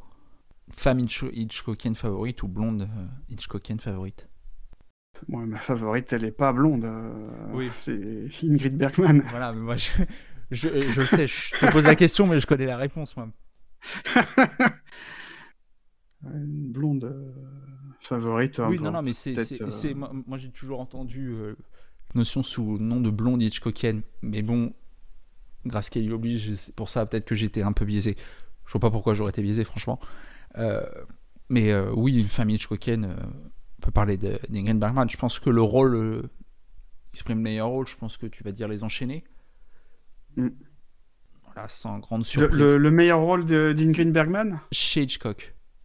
Chez Hitchcock, oui, oui, oui, chez Hitchcock, oui, oui, c'est les... Oh, euh, euh, le ouais, que j'aime beaucoup. Enfin, euh, elle est aussi bouleversante dans Les Amants du Capricorne. Ah bah, ça, fait, ça fait deux belles recos pour, pour ceux qui les auraient pas vus encore. Peut-être qu'avant de partir, t'aimerais faire une petite recommandation? Oui, un film, euh, un film, j'ai le, je l'ai entre les mains. C'est un film de, de 1900, un film de 1942. C'est euh, Les Cinq Secrets du désert. Le titre original, c'est Five euh, Graves to Cairo. C'est réalisé par Billy Wilder et il me semble que c'est son, deuxième ou troisième film. C'est un film absolument brillant. C'est un film qui est, euh, qui a été, j'ai dit qu'il date de 1942, donc qui a été réalisé pendant la guerre, hein, donc qui est contemporain pendant la guerre. Et la mise en scène de, de Wilder est éblouissante dans le film, vraiment. Euh, je vais vous lire, euh, je vais vous lire le résumé qu'il y a sur l'édition de- d'Elephant Film. Romer, maréchal, maréchal éminent de la Wehrmacht, loge avec plusieurs de ses hommes dans un hôtel construit dans le désert. John, un soldat de l'armée britannique, arrive sur place pour voler des informations capitales à la victoire. Il va se faire passer pour un soldat allemand. Et ce film est absolument brillant. Je l'avais, euh, conseillé à Gré Pigeon qui avait, euh, qui avait adoré. T'as fait beaucoup de recommandations de films et ça a toujours été pertinent, tes recommandations de films. Là, c'est vrai que j'ai récupéré plein d'Hitchcock à voir, mais ça en fait un de plus sur ma liste. Voilà, c'est un, c'est pas un Hitchcock, hein, c'est Voilà. un, c'est un Wilder. Mais t'en avais parlé, euh, t'en avais parlé au début de l'émission Mm. aussi. Oui, exact. Euh, en guise de conclusion, parce que ça fait déjà plus de 2h30, ça y est, on est officiellement, là, c'est officiellement l'apéro ciné le plus long qu'on ait fait. Je rappelle, on t'en a parlé, il y a le podcast euh, avec Ron, où tu parles de Monsieur Smith au Sénat. Euh, on vous a mis le lien dans le chat et on va le remettre sur le Discord et dans la description Mhm. si vous êtes en replay. On a pu t'écouter, je, je pense que les émissions sont encore disponibles dans Pour une poignée de review. Oui, sur la, sur la chaîne euh, YouTube de Star Trek pour les nuls. Voilà. Et, euh, et j'en profite, c'était une petite reco qu'on a glissée jeudi dans l'émission avec euh, Faye, mais il faut en parler parce que tu es dedans et tu es encore une fois très pertinent. Comme d'habitude, j'ai envie de dire euh, là-dessus. Vous avez fait une belle émission euh, sur la menace fantôme avec Faye, Mm. qui est retrouvée sur leur site jamescfaye.fr. Je crois que c'est .fr. Tout à fait, ou sur le, sur le flux RSS de euh, On a supprimé les rushs. Voilà, ça fait quelques. D'ailleurs, je, d'ailleurs, je conseille euh, vivement l'écoute de, du, du triptyque qu'ils ont fait sur, le, sur l'intégrale des films de, de, Freddy Krueger. C'est excellent. Eh ben, ça fait plein de bonnes recos. euh, plein de bonnes recos à voir. Je- Il y a eu plein de recos pendant cette émission. Il y a, évidemment, il y a les liens qui ont été mis dans le chat au cours Et encore, j'ai même pas, j'ai même pas cité les, les, euh, les films italiens qui ont été inspirés par, euh, par Hitchcock. Euh, je- Tu seras obligé de revenir pour qu'on reparle d'Hitchcock. C'est terrible quand même. C'est c'est terrible. Et oui, Spike, Spike qui précise dans le chat que euh, pour une poignée de revues, il y a notamment la très bonne série que vous avez faite sur les Universal Monsters. Et euh, quelques numéros qui ont été sont passionnants. Et j'espère que, que vous pourrez les finir cette série parce que c'est vraiment euh, captivant à écouter. Bah, j'espère, on a fait que les quatre premiers. J'espère que vous pourrez faire la suite. En tout cas, nous, auditeurs, euh, on sera là pour vous écouter comme, comme les personnes qui sont venues et qui nous ont écoutés ce soir et que je remercie.